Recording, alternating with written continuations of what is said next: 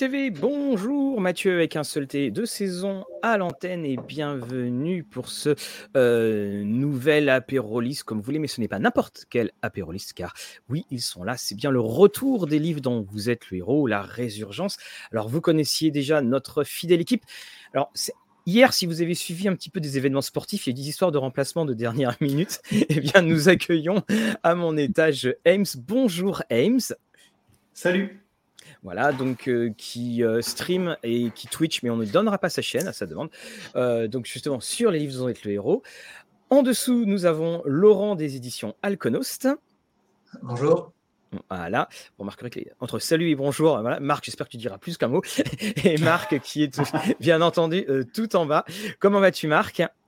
Bonsoir, écoutez, ça va très bien, très content d'être de retour ici. Et puis euh, j'espère qu'on aura euh, beaucoup, beaucoup euh, de, plaisir à, aborder non seulement la nostalgie mais aussi l'actualité des livres. Voilà. Alors donc justement, c'était le, thème de cette émission. Donc les livres dans les l'euro, la résurgence, parce que la résurgence, eh bien, elle est là, très certainement, mais surtout, ce qui dit résurgence, c'est qu'il y a un moment, on a quand même eu droit à une belle traversée du désert, et puis soudainement, comme on dit, on, le voit un petit peu partout, le, vent revient, le vent revient dans les voiles. Alors c'est assez intéressant de voir ça parce qu'en hors édition, alors bonjour évidemment tous nos amis du du, chat, et puis on a déjà repéré des questions qu'on va bientôt poser. C'est intéressant de voir les, perceptions qu'on peut avoir sur euh, les livres d'Henriette Leroux à partir du moment où on a découvert les livres d'Henriette Leroux. Alors moi, pour ma part, c'était euh, fin des années, euh, fin des, fin, au milieu des années 80, ouais, vers 13 ans, donc 86 à peu près. Ames, toi, quand est-ce que tu es tombé dans cette marmite alors 86, c'est le jour, c'est la, période où je venais au monde, donc euh, c'était bien plus tard. je, suis, un peu comme, euh, parce qu'on en discutait un petit peu tout à l'heure avec Laurent, euh, j'ai découvert donc plus tard les livres dont vous êtes le héros. je devais avoir 7 ans, donc c'était au milieu des années 90. Et coup de foudre, et puis ça a resté, ça a continué, et en fait ça s'est jamais vraiment arrêté, même quand il y a eu le creux de la, le fameux creux de la vague dont on va parler. Et alors toi Laurent, c'est à peu près quand? Alors moi, je suis de 82. Et euh, moi, j'ai mis beaucoup de temps à y mettre. Euh, j'ai dû attendre mes 10 ans. Donc c'est en 92. Et 92, euh, j'ai pris ça de plein fouet. En 92. Et, toi, Marc? Alors oui, j'avais pas mal parlé des circonstances dans la première émission. Oui, ah bah oui, oui. C'était 80, 85, 84, 85, l'année scolaire 84, 85. Je me sens moins seul. et c'était en sixième. Alors justement, donc ça veut dire que hum, Ames et Laurent, finalement, quand vous découvrez les livres dont est l'euro, le, gros de la vague a commencé déjà à partir. Oui, oui, oui. on est en, oui, en, plein milieu de la vague, oui. Euh, il n'y a pas la, frénésie, je pense, l'excitation du début où on découvre le nouveau genre. Mais on arrive, euh, c'est intéressant aussi, on arrive sur un, sur un genre qui existe déjà depuis quelques années, avec des, grands frères, des grands cousins, des, euh, des oncles, etc., qui connaissent déjà et qui ont le plaisir, eux, de nous faire découvrir ce genre. Donc, c'est euh, pas inintéressant aussi. Voilà, on est, euh, on est accompagné un petit peu par les, euh, par les grands. Et après, pour faire son, son propre jugement et ses propres découvertes. Puis, c'est une, une, date 92 où il y a eu de, belles sorties aussi, puis les, années après, même si on se rapproche de, de la fin, hein, du, règne, au début, le premier règne, on va dire, des, des livres-jeux. Mais époque très intéressante. Et puis, c'est pareil, comme pour Marc, c'est le, pour moi, c'est l'entrée au collège. Avant, j'étais un petit peu fermé à ça. Je ne connaissais pas, à vrai dire. Mais enfin, on m'avait offert un livre que je n'avais pas trop compris au début. Il a fallu attendre euh, oui, mais 10 ans pour, euh, pour bien profiter du, euh, du, style. Les paragraphes sont dans le désordre, je comprends rien, l'histoire se suit pas. je pourrais vous raconter pendant une émission, c'est ça, oui, je, devais avoir 9 ou 10 ans, je ne sais plus. On m'avait offert La Cité des Pièges et Les Druides de Sener. Et j'avais euh, rien compris, euh, les paragraphes, puis les illustrations qui m'avaient fait peur à l'époque, je devais être un petit peu sensible. Bon, c'était du jaune blanche aussi, hein, c'était pas le truc le, plus frais qui soit. Mais euh, par contre, l'année d'après, alors là, c'était dans le grand bain et on a eu du plaisir quand même de, voir ces bouquins dans les, grandes surfaces, dans toutes les librairies, même les petites. C'était quelque chose qu'on voit plus. Maintenant, je n'en trouve plus dans les librairies ou de manière très très rare. Enfin, les Gallimards sont très durs à trouver en librairie alors qu'on trouve plus facilement d'ailleurs d'autres petits éditeurs. Mais euh, voilà, on, a eu la chance d'avoir de voir les livres sur les présentoirs. Mmh, ah oui. Et alors, Marc, qui est un petit peu notre, notre, historien. Euh, à partir de quand peut-on considérer que la, la, vague des livres dont vous êtes le héros va s'étioler, que le système s'étiole, que on est plus sur du quelque chose d'un peu mécanique, quand l'enthousiasme n'est plus là, on fait les sorties, mais ça, voilà, on, sent que la marée se retire. C'est à peu près quand? Alors, je pense que c'est très graduel. Euh, il y a eu euh, d'un côté, à la fin des années 80, 88, 89, déjà euh, l'arrêt de pas mal de collections annexes, tandis que Gallimard se portait encore bien. la série Fighting Fantasy était toujours très solide. Mais ça se, ça se ressent. Et autant on va avoir une fin brutale en Angleterre, parce que Puffin va couper le contrat en 95 de façon très abrupte, autant en France, ça va être une espèce de descente douce mais régulière. Et euh, on va quand même continuer chez Gallimard pendant longtemps à avoir le fond qui va tourner avant une véritable reprise en main de la collection. Donc, pour te répondre, je dirais 88-89, il y a déjà une nette baisse 90, 91, 92, ça vivote, mais euh, en France, on commence à avoir des économies.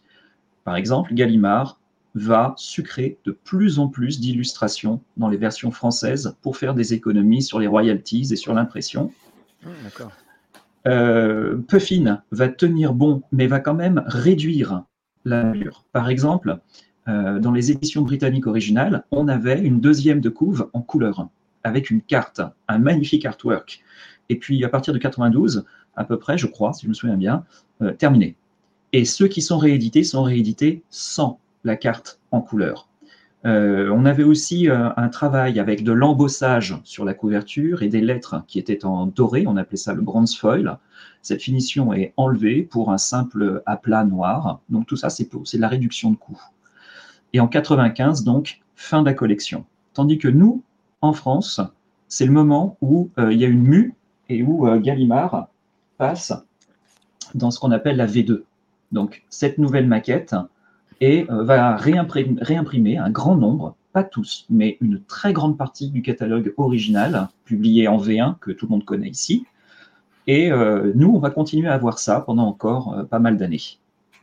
Alors, c'est ça que je trouve très euh, très étonnant, c'est que finalement, cette V2, soudainement, l'œuvre n'existe plus, mais c'est le type d'œuvre qui est mis en avant, parce que ce gros titre, c'est le livre dont vous êtes et le titre en lui-même en, lui-même de l'ouvrage, il est euh, presque illisible. Hmm. Il, y a eu, ils ont donné une explication euh, là-dessus?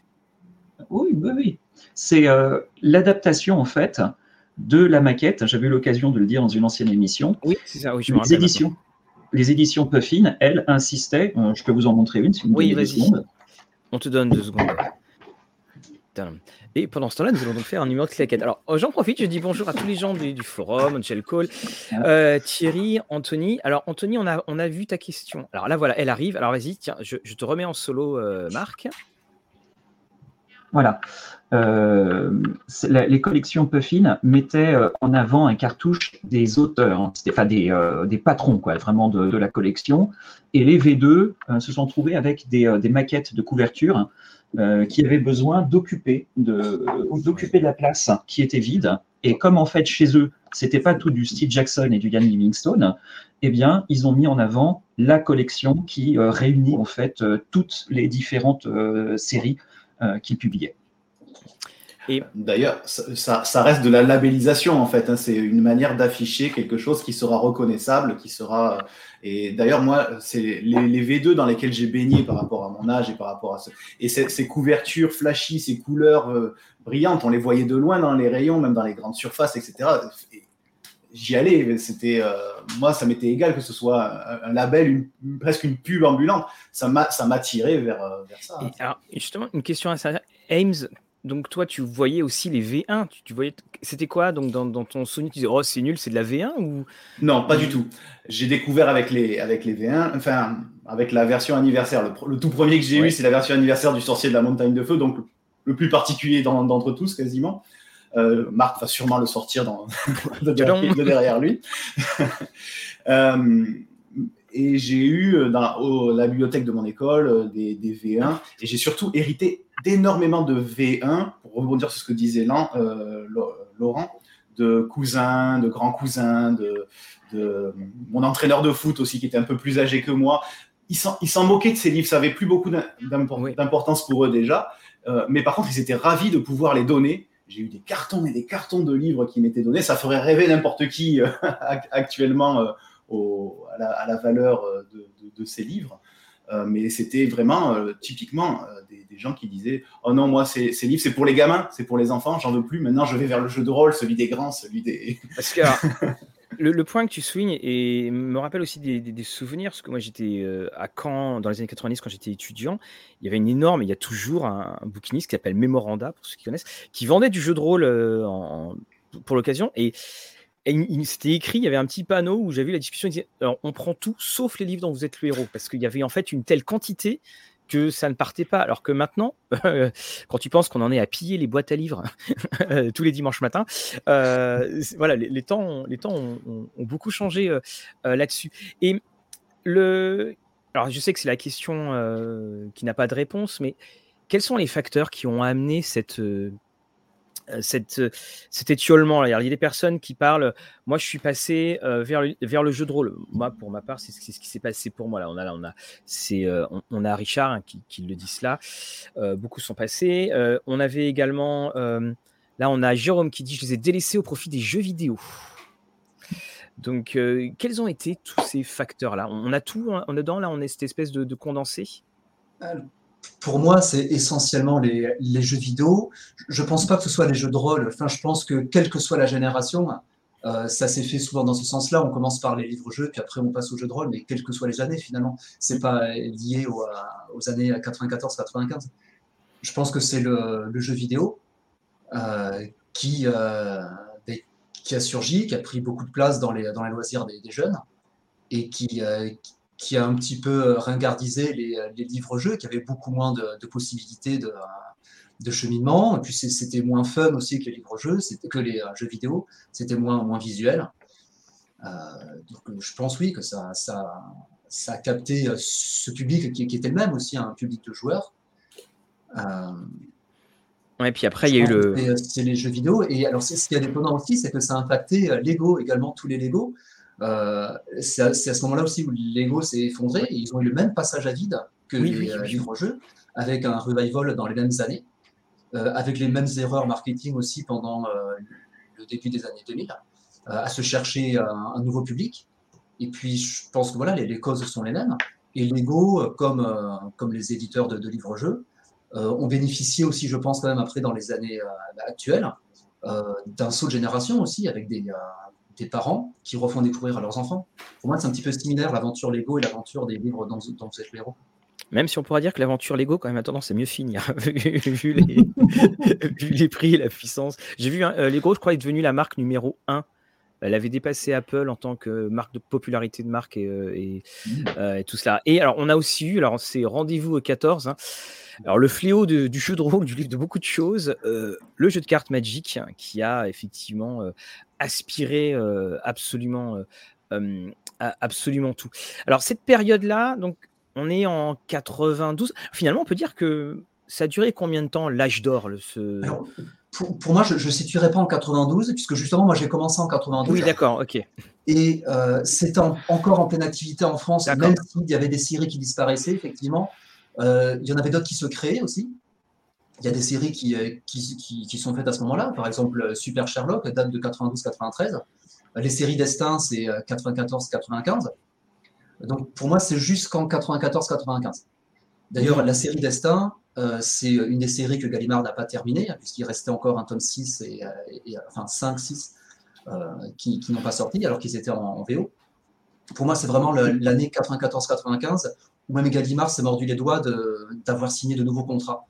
Euh, ah par la suite, ils se sont contentés de, de Et sur les destins, par exemple, alors que le concept est superbe, hein, ils se sont mordis les doigts en disant mince, on a signé pile au moment où ça se casse vraiment la figure et euh, ça a été très difficile après de vendre euh, les, ces bouquins de destin, par exemple, toute la série Destin, ben, c'était en plein, en plein effondrement. Alors, par exemple, oui, vas-y, Marc.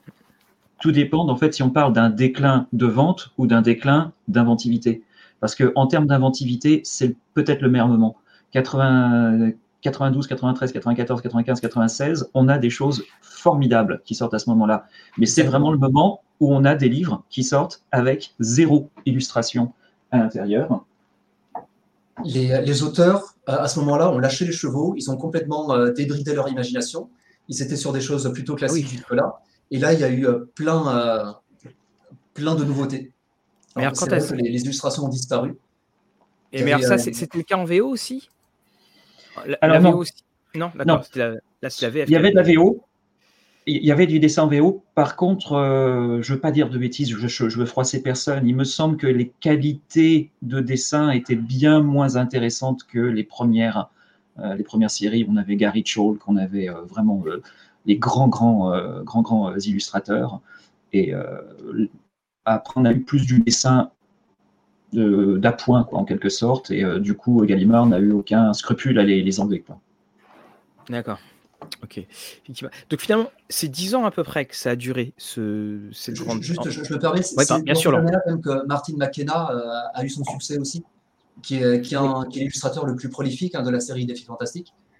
Euh, ah, J'essaie de montrer des photos. Dans les années 90, donc euh, je pense qu'il fait partie des, des, plus grands illustrateurs des Défis Fantastiques.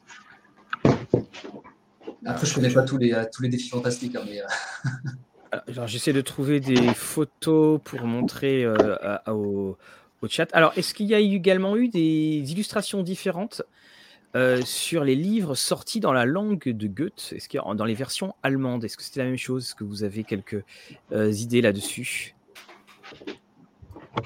J'ai pas d'informations. Moi non plus. D'accord. Bon.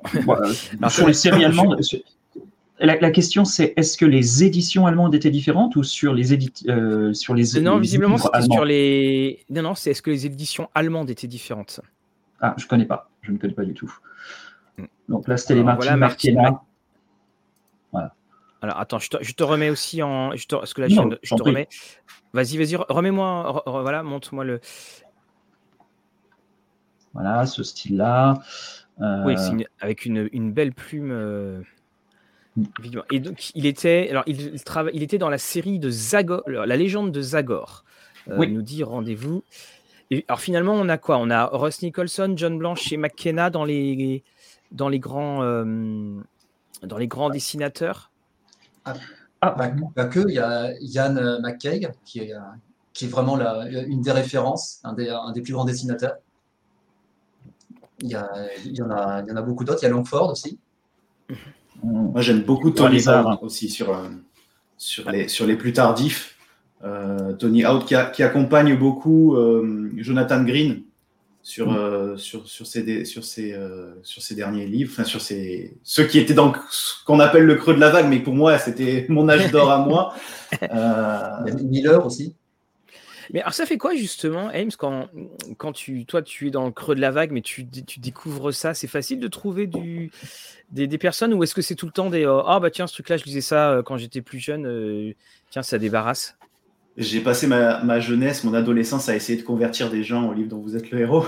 je, je, suis plus, prêcheur maintenant, hein, mais, mais c'est vrai que au collège, j'ai fait découvrir ça sur les, les... parce qu'en fait, contrairement aux jeux vidéo, le livre était toléré dans les espaces interdit au collège quand on était en salle de en salle d'études ou euh, ou, dans, même dans, dans, le bus. Alors, avoir à l'époque, c'était Game Boy, euh, c'était pas autorisé, c'était pas forcément pratique. Euh, en plus, avec la luminosité, on voyait que dalle. Euh, les livres, les livres dont vous êtes le héros, moi, quand je présentais ça aux copains, surtout la, série Sorcellerie, on n'avait même pas besoin de dés pour pouvoir y jouer puisqu'ils étaient imprimés sur le bas des pages. Bah, les, copains, ils étaient, euh, ça, leur plaisait. Alors, je suis pas sûr que ça ait plus motivé que ça que sur l'instant quand j'ai montré, ça petit la curiosité. Mais c'est vrai que j'ai beaucoup prêché dans le désert. Heureusement, il y a eu Internet. mais, euh, mais pendant longtemps, je me suis retrouvé très seul avec mon, avec mon plaisir que je partageais avec ma petite sœur, avec mes cousins. Je, leur lisais, je leur faisais la lecture. Et c'est pour ça aussi que j'ai continué dans le, sur Twitch. C'est quelque chose que j'ai toujours, toujours fait.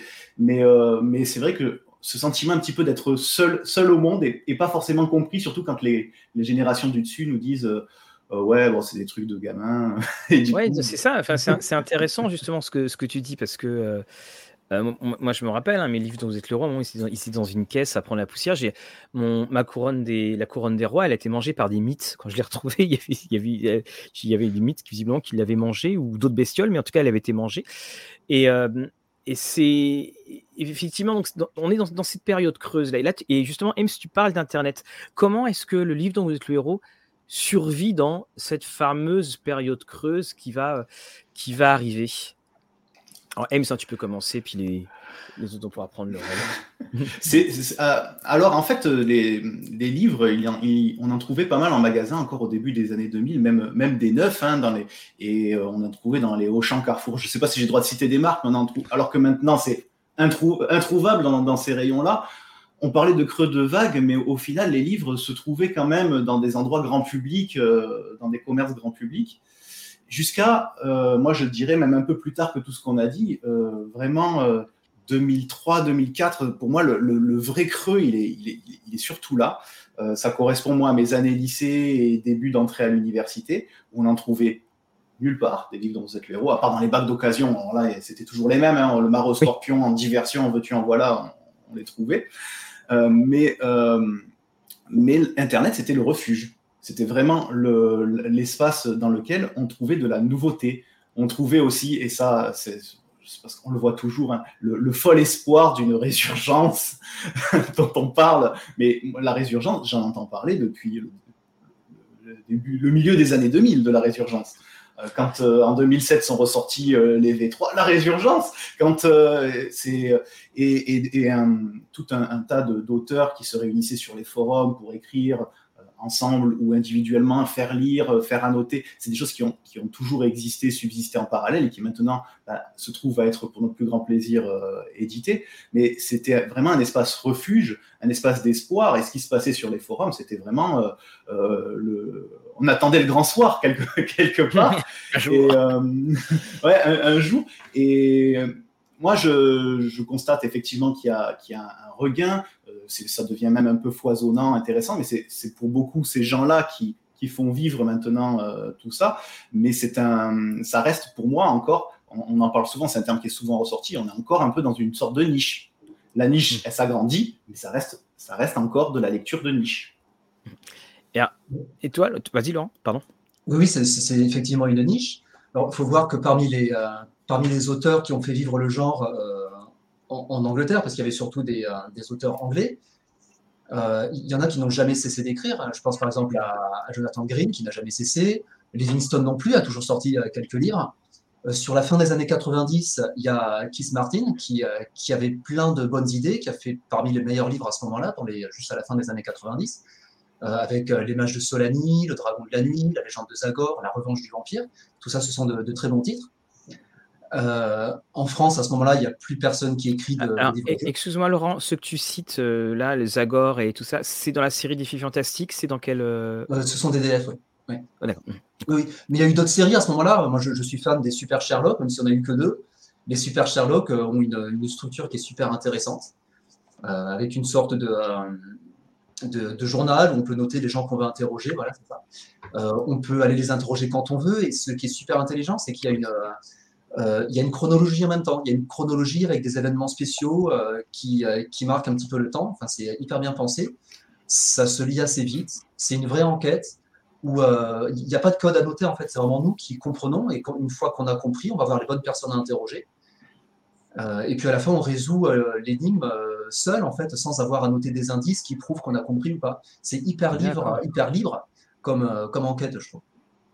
Et euh, Là, vas-y, pardon, oui, continue, oui. Oui, et après, donc, pour revenir à ce que disait Ames, après, il y a en, France, et en, Angleterre aussi, hein, mais je connais surtout la partie française, voilà, toute une communauté d'amateurs, de, fans, qui sont devenus euh, auteurs. Après, euh, ils ont tellement échangé sur les forums, ils ont tellement cru aussi voilà, à la résurgence, qu'ils ont un petit peu poussé les choses, quoi, qu'ils sont devenus auteurs par passion, sans être au début forcément écrivains, mais voilà, donc on va essayer d'en faire vivre le genre.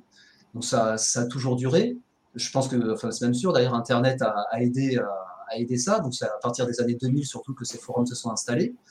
En 2004, la communauté était déjà assez grande euh, pour faire le premier concours d'Ayastromo. Hein, c'est arrivé en, 2004. Avec deux forums qui étaient déjà installés, notamment, enfin, il y a eu plusieurs forums avant, mais bon, ça a convergé vers la taverne des aventuriers et Rendez-vous 1, que beaucoup, je pense, des auditeurs connaissent. Et voilà, ce sont tous ces auteurs après, enfin ces auteurs, ces fans, mêlés d'auteurs aussi, qui, ont écrit et qui ont, fait le concours Yastromo, pour moi, qui est super important dans, euh, dans cette période des années 2000. Euh, c'est ce qui a maintenu la flamme euh, allumée, puisqu'en France, il n'y avait pas d'auteurs. Et finalement, ce qui a maintenu le genre, ben, ce ne sont pas les pros, ce sont vraiment les, les amateurs. Et c'est ce, qui a, voilà, ce qui a maintenu la flamme et qui fait qu'il y a eu plein de petits éditeurs qui se sont lancés euh, certains petits éditeurs qui faisaient autre chose et qui ont testé un petit peu le livre-jeu, puis d'autres petits éditeurs, euh, comme Alconos, hein, je, parle de, notre association aussi, euh, qui, ont, qui ont démarré à ce moment-là. Je pense aussi à Macaca, qui, qui publiait déjà des petites, enfin des petites, je parle du format, des, des bandes dessinées, et qui, qui a eu un rôle moteur, je pense, là-dessus. Ils ont montré que, enfin, je n'ai pas fini ma phrase, ils publiaient déjà des BD, puis ils en ont fait des, BD dont vous êtes le héros. Et je pense qu'ils sont moteurs vraiment dans ce qui se passe aujourd'hui quand même, parce qu'ils ont montré que euh, on pouvait refaire du livre-jeu, des, choses neuves avec des idées nouvelles. Euh, alors que euh, en France, il n'y a pas beaucoup de gens qui le faisaient ça. Ils l'ont fait, ils ont eu un, grand succès auprès des jeunes aussi. Et je pense qu'il y a des, jeunes de cette époque-là, année 2012 peut-être, 2014-2015, qui ont découvert les BD dont vous êtes le héros, comme nous on a découvert les, livres dont vous êtes le héros. Et ça a peut-être donné envie à d'autres éditeurs de franchir le pas avec, euh, là ici je crois que c'est Zombie, ouais voilà c'est ça, Zombie. Pour moi il y en a une en particulier qui a relancé le genre. Suspense, J'en profite. Ah. Pour toutes les personnes du chat, hein, on note bien vos questions et on, va revenir sur vos questions, ne vous inquiétez pas, ou sur vos remarques. Bah, tu, tu, bien, tu viens de la donner, Marc vient de montrer captive. Ah, Pour moi, c'est captif. Justement, euh, c'est une BD qui a été écrite par Manuro, enfin, alias Manuro, c'est euh, Manuel Quero, qu'on connaît sur les forums sous le, pseudonyme de Fitz. Pour moi, c'est un élément capital, je trouve, de, un petit peu de la résurgence. Ça, ça mélange plein de choses, plein d'histoires. C'est l'histoire d'un fan, euh, Fitz, qui, qui s'est mis à écrire, euh, qui est publié de manière professionnelle par une petite maison d'édition, qui fait revivre le genre sous cette forme il y a autre chose de neuf aussi avec euh, Captive, c'est que c'est une BD euh, qui n'est pas destinée aux enfants, c'est vraiment pour les adultes. Mm. Donc on, relance le genre en ciblant euh, les adultes, les jeunes adultes, mais aussi les, anciens, quoi, qui ont connu comme nous les, jeux dans les années 80-90. Donc pour moi, ce, Captive-là, il est super important. en plus, il a montré à la communauté que tous ces amateurs pouvaient mettre un pied dans le côté pro. Alors justement, la, question, je sais que je vais, revenir un petit peu dessus, mais c'est cette espèce de havre qui était devenu Internet. D'ailleurs, quand le jeu de rôle va aussi avoir sa, euh, sa grosse, grosse traversée du désert, je dis toujours qu'il va prendre le maquis en allant sur Internet, parce qu'on va avoir une espèce de créativité énorme. Mais bon, il faut y être pour l'avoir, en quelque sorte.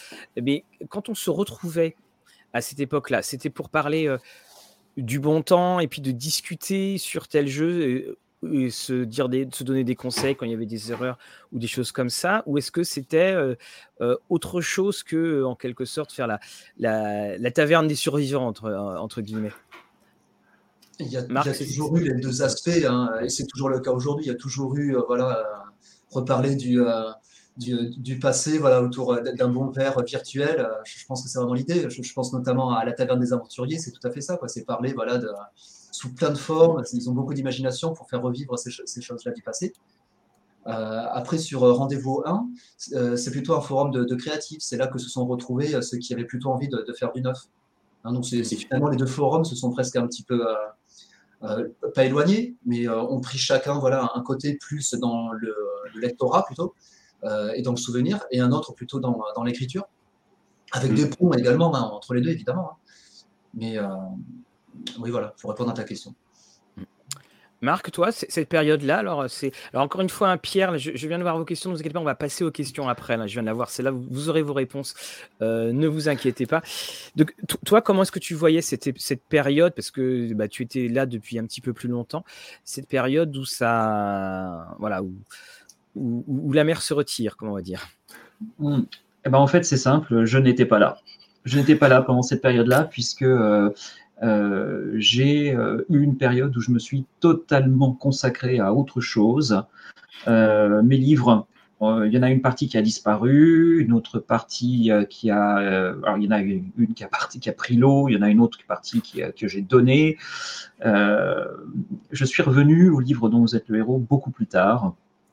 Et c'est pour ça justement que je suis très content d'avoir Ames parmi nous parce qu'il a vécu cette, une expérience qui, que moi je ne connais pas vraiment. D'accord ça compense une expérience, moi, qui me frustre de ne pas avoir, c'est de redécouvrir ces livres. non, mais ça, c'est des points qui sont euh, très intéressants. Et toi, donc, toi, Marc, quand tu, quand tu reviens, c'est quand à peu près? Euh, je suis tombé, euh, j'avais une petite librairie, parce que en fait, j'habitais une, une ville de banlieue parisienne où j'ai vu toutes les anciennes librairies fermées. Et pour moi, c'était très très lié. Le livre que j'achetais, et la librairie où je le trouvais, vous savez, avec le présentoir euh, Gallimard, Folio Junior, hein, qu'on pouvait tourner, on voyait les dos et des, livres, etc. Et euh, bien entendu, euh, monsieur et madame les libraires ont pris leur retraite, tout ça, ça a fermé. Et un jour, on a eu une librairie que je peux peut-être citer, qui s'appelle Folie d'encre, qui est un libraire que j'aime beaucoup parce qu'il est un petit peu militant, histoire de faire revenir la librairie dans le 93, en Seine-Saint-Denis. Et euh, j'entre là-dedans avec plaisir, et là, je vois les V4, c'est-à-dire hein, d'un seul coup des titres que je ne connais pas, et, euh, et je les vois sous ce format-là. D'accord. Et, et, pour moi, c'est juste, là, je me prends une claque, parce que d'une part, c'est des titres nouveaux, et euh, en ce qui me concerne, eh bien, je les voir en grand format, des titres nouveaux, cette présentation, cette, cette illustration que je trouvais super classe, euh, quand il est sorti, je me suis dit, tiens, c'est toujours vivant, j'ai bien envie de, me, venir donc je suis allé chercher les livres survivants.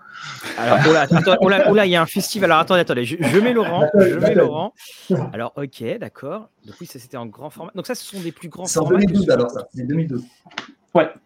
Et donc, Ames, toi, tu as le t-shirt. Ah oui, non, j'aime tellement ces illustrations et cette manière que j'en ai fait un t-shirt. Donc, euh. Ah, excellent, d'accord, effectivement. Et... L'illustrateur, c'est McKenna d'ailleurs. Hein.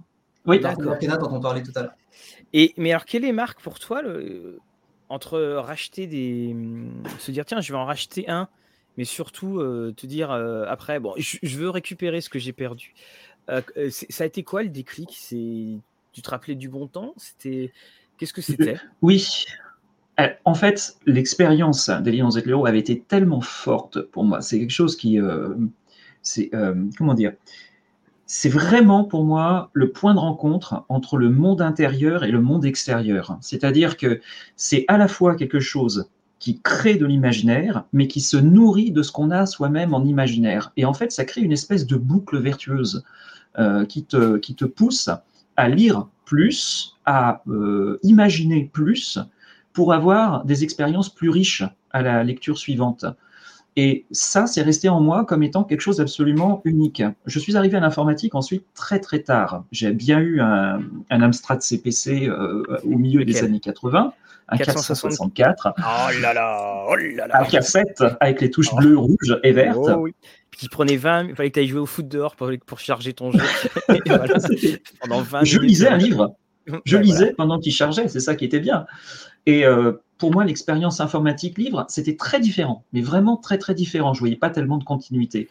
Et puis ensuite, euh, pendant mes études, je me suis, euh, j'ai, fini par acheter un ordinateur un petit peu plus récent. Je me suis mis à du jeu vidéo assez tardivement, vers 97, 98 par là. Et quand j'ai revu ces livres, je me suis dit, c'est vrai que c'était quelque chose d'autre, de différent, de vraiment fort. Et j'ai eu envie de me replonger là-dedans. Et quand je me suis replongé là-dedans, je me suis dit que s'il y avait quelque chose à, découvrir, si on arrivait à faire une espèce de lecture chronologique, comment ça a évolué, comment est-ce qu'on en est arrivé là Parce que ce que j'ai vu avec Jonathan Green, c'était quelqu'un qui avait gardé l'essence des livres originaux en apportant quelque chose de nouveau. Et euh, je me suis dit, ça, c'est vraiment passionnant. Euh, Jonathan Green, quel est son.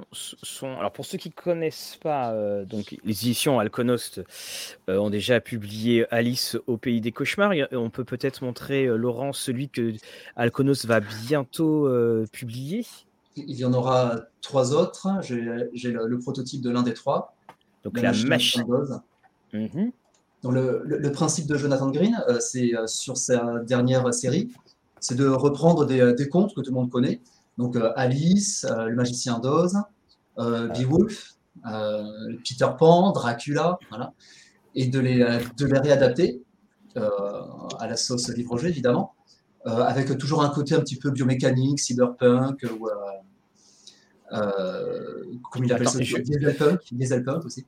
Alors, je, t'excuse juste 30 secondes. Fabrice, je sais que tu es dans, dans le forum, enfin j'espère que tu, tu, es encore. On a visiblement des, des attaques, enfin des attaques euh, de Girls S4, donc je, viens de les bloquer, mais si tu peux regarder que je sois bien assuré. Et c'est au moment où on parle de Jonathan Green qu'il y a ces photos qui apparaissent. Enfin, voilà. donc excuse-moi, vas-y Laurent, tu, euh, si tu peux reprendre. Oui, donc il a, il, a, il a, retrouvé une recette qui fonctionne bien. Euh, mais quel était son premier que tout le monde connaît, voilà, donc on en était voilà, jusqu'à jusqu'à Dracula. Euh, il a fait aussi un, petit, un petit medley entre le monde de Peter Pan et, le monde perdu de, Doyle, qui marche vachement bien parce que les deux, finalement, ça se passe sur des, îles mystérieuses. Et donc, il réunit un petit peu les, dinosaures du monde perdu avec euh, l'univers de Peter Pan. Donc, c'est plein de trouvailles et surtout, euh, ce qu'il a réussi à faire, c'est ça c'est garder les codes des années 80-90, mm. mais en faisant quelque chose de, de neuf aussi. Euh, il a le talent aussi de, garder euh, l'esprit de l'auteur d'origine. Euh, Barry pour Peter Pan, par exemple, Carol pour Alice. il, reprend le style et il garde l'univers. L'univers, bah, généralement, c'est assez loufoque. Hein, tous, les auteurs qui reprennent, ce sont des univers assez, assez loufoques. Et il invente, il invente des choses. Par exemple, pour, alors c'est pas le cas dans Alice, mais pour Oz et pour Pan. Donc en, en VO c'est Neverland, nous on l'appellera Pan et le monde perdu. Euh, il donne le choix au lecteur d'incarner euh, de 4 euh, jusqu'à 6 personnages. Dans Oz, par exemple, il y a 6 personnages jouables. C'est pareil dans, dans le Dracula. Mais vachement bien huilé, ouais, dans Dracula aussi. Vachement bien huilé, où il y a beaucoup de paragraphes communs. Et de temps en temps, il y a un système d'icônes. Il faudrait que j'en trouve un, voilà. Un système d'icônes je te mets en solo. Oui, voilà. Toc, oui. Alors, c'est pas très net. mais, on, voit bien qu'il y a, un système d'icônes qui fait que lorsqu'on arrive à, cette section, euh, si on joue le personnage qui correspond à cette icône, on, va, on saura un autre paragraphe. il y a des chapitres où il y a deux, trois icônes et ça ouvre vraiment toutes les possibilités. Et là, ensuite, on arrive sur des, euh, sur des segments euh, qui concernent que deux, deux, joueurs, enfin deux personnages ou un, un seul personnage. Alors, tu, alors justement, là, tu, parles de lui, tu, parles de du chose qui reprend les codes. Mais alors, par exemple, est-ce que euh, quel était son premier livre en fait? Est-ce que il, a été, publié par Gallimard auparavant ou est-ce que c'est quelqu'un, c'est un auteur qui a Son premier livre, il écrit, euh, je ne sais même pas s'il a 20 ans.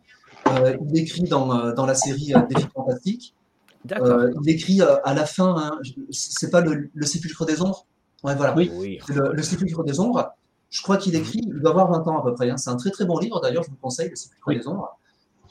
Euh, et puis en fait, il n'a jamais cessé. Il n'a jamais cessé d'écrire, et c'est grâce à lui que Gallimard sort des inédits en 2012, puisque c'est lui qui a, qui a écrit euh, Le pirate de l'au-delà, euh, c'est lui qui a écrit La nuit du, nécromancien, La nuit du loup-garou, c'est encore lui, La momie aussi, c'est lui. Et, Alors là, tout ce que tu montres, tous ceux que tu montres, ils sont, ils, sont encore disponibles ou c'est les V4, les fameuses V4 euh, On en est à combien là chez Gallimard? Alors ça, c'est, c'est la V4 de 2012, euh, grand, format, il y a plusieurs formats, mais c'est le grand format. Ils sont toujours euh, réédités, ils font partie des, bonnes ventes de, de Gallimard. Et, maintenant, si, alors tu parles de la V4 de 2012, mais maintenant, il, a quel format ce, si, c'est comme ça, maintenant, ça sera ça. Oui, ça c'est la V5. Ça c'est la V5 et c'est le premier Jonathan Green republié en V5. Il n'y a pas son nom sur la couverture, c'est le nom des, des tauliers, hein, Steve Jackson et Ian Livingstone. Mais c'est, euh, voilà, ça, euh, Laurent a la V4 en main, moi j'ai la V5 là, ici. Et, oh là là, et, le premier qui me dit que euh, les histoires de Donjons et Dragons, l'appel de Cthulhu, c'est compliqué, voilà, je vais dire, je vais dire ça, je vais dire ça maintenant. Ces histoires justement de, de V4, de V5 où on, on, on voit bah, évidemment qu'il y a cette évolution, qu'est-ce qui motive ce changement de passage? Ce changement de, version, entre guillemets? Qu'est-ce qui est C'est des rééditions? C'est quoi? Marc, on, a déjà parlé, mais je pense qu'il y a d'autres choses, mais il y a aussi tout simplement la, maquette qui change beaucoup. Euh, tout à l'heure, alors là j'en ai pas sous la main, tout à l'heure Marc a montré un V2 où le, titre de la série est encore plus. là, on est à V6. Est-ce qu'il y a une V7 qui est, qui est envisagée? Ici, ce que je montre, c'est une V4 où on voit que le- la tendance design, plutôt des couvertures, c'est plutôt une illustration à pleine page. Mhm. Donc, on a une illustration pleine page. Le, le- logo ici qui est un peu plus petit pour laisser de la place à l'illustration. Et le titre, effectivement, est mineur, comme dans la V2, on le, on le voit à peine. Par contre, quand on prend la, la V5, une V5, alors c'est pas le même livre, mais c'en est une autre, on voit que euh, le, bon, le titre prend toujours euh, de, la place, la même place. Le titre du livre a un petit peu grossi. Et euh, c'est toujours des, soucis design. On, voit bien sur, sur l'image qu'il y a un vernis sélectif. Donc l'image est mate avec un tour euh, en vernis sélectif pour s'accorder avec ce qui se fait actuellement. En fait, hein. c'est c'est surtout des, euh, des, euh, du design. Et c'est dans la V5 qu'ils ont revu effectivement les, euh, le type d'illustration. Et- même si depuis ils y reviennent, hein, euh, vu le, le tollé que ça a fait avec ces, ces illustrations assez moches, ils sont revenus dans certaines collections avec les, enfin, ils, ils ont gardé les, euh, les illustrations d'origine. Alors, tu disais, Ames? Et je pense aussi qu'il y a un- une une sorte de, de micro-changement de cible. Euh, Gallimard ciblait les enfants. Là, ce sont Euh, les enfants. et, là, il cible les parents des enfants en jouant sur la corde, sur la corde nostalgique. Et le, le changement de format, la taille, mais aussi le prix du livre qui va avec, etc. Clairement, on, on vise, du, on vise un- une autre cible sans le dire. Ça reste du Gallimard jeunesse, mais en même temps, euh, tout, tout dans, dans- montre que ce qu'on vise, c'est les parents. D'accord. Et je, pense qu'en fait, là, ce qui est très important, c'est de bien se rappeler que Gallimard est un éditeur euh, de traduction. Et euh, comme je l'ai dit, nos éditions qui sont euh, bariolées, pleines de couleurs, extrêmement vives de la V1, euh, suivent les codes des éditions Puffin. Par contre, en 95, Puffin Books met un terme brutal à Fighting Fantasy. Et en 2002, les livres viennent chez Icon, l'éditeur, dans la série qu'on va appeler les Wizard Books. Ce que nous, on appelle euh, les, euh, les V4 suivent en fait le canon du nouvel éditeur chez Icon. Euh, donc déjà, si vous voulez, euh, voilà, très bien. Tu peux les, euh, Laurent, euh, Laurent les a. Hop là. Vous, vous me faites jongler, les amis. Voilà, ok. Donc, ah oui, effectivement, donc encore une. Je, une je vais les comparer deux à deux.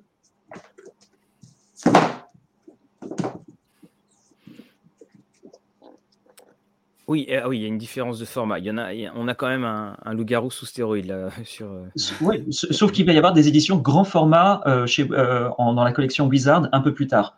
Donc d'abord ils sortent à peu près au format Puffin et ensuite ils sont en grand format. Et quand, on les, quand on, nous on a cette euh, V5 tellement décriée, cette V5 correspond en fait au passage de Steve Jackson et Ian Livingstone qui signent chez Scholastic. Et Scholastic, c'est une grande maison d'édition spécialisée dans le matériel euh, pédagogique, livres pour enfants, euh, il y a des livres pour les- euh, l'éducation, etc. Donc, c'est une remise à plat complète. hein. Les- la réédition euh, Scholastic est une remise à plat complète et Gallimard a enfourché ce nouveau départ britannique, américain, pardon, c'est c'est américain américain. Et euh, pour euh, voilà pour proposer cette euh, cette cette version dont il y a dont, la, la- la nouveauté est de cibler visiblement quelqu'un un autre public via les parents je pense aussi comme Oui, tu dis avec- Juste, je, je, je- parce que je vois que dans le, dans le chat ce que quelqu'un dit, guitariste métal, je trouve justement que ces V5 visent les enfants. Quand je dis qu'ils visent les parents, je dis pas qu'ils visent des adultes. Ils visent des parents pour, à destination des enfants. Ah, euh, ah, L'idée, c'est de, c'est c'est vraiment, on est sur cet entre-deux en fait. On, on cherche la nostalgie des parents, mais quelque chose qui plaira aussi aux enfants. On est vraiment sur cette, sur cette ambiguïté euh, qui fait que les anciens râlent, euh, les, les enfants n'y trouvent peut-être pas forcément leur compte non plus, et la difficulté de, de, de viser, de viser juste dans la cible. Alors, on va arriver au. À, nous, nous arrivons vers le, le bout de la fin de ce, de ce passage du désert. On a deux questions sur lesquelles je voudrais qu'on revienne. Alors, on a euh, Randy Vocateur qui disait il avait streamé le château de Dracula. Il peut confirmer que la nostalgie, ça, ça joue des tours. J'en avais de tellement bons souvenirs et je suis tombé de haut en le recouvrant. Alors là, on arrive dans, un, dans quelque chose qui va même au-delà du, du simple livre dont vous êtes le héros. hein. Comme on dit, ne rencontrez jamais vos héros. Euh, quand on, revient sur ce qui nous a fait euh, rêver, quand on était vierge de, de toute émotion en, rapport à cela, est-ce que euh, maintenant, avec le, le recul dans ce que vous euh, relisez, est-ce qu'il y a des, des textes qui ont. Alors, attends, je retire, voilà, je vous remets tous ensemble. Est-ce qu'il y a des textes, des textes qui, où on voit le passage du temps? Est-ce qu'il y avait des passages obligés ou des codes qui font que, bon, oui, ça a quand même vieilli, peut-être parce que bah, on l'a vu dix fois, cent fois, mille fois?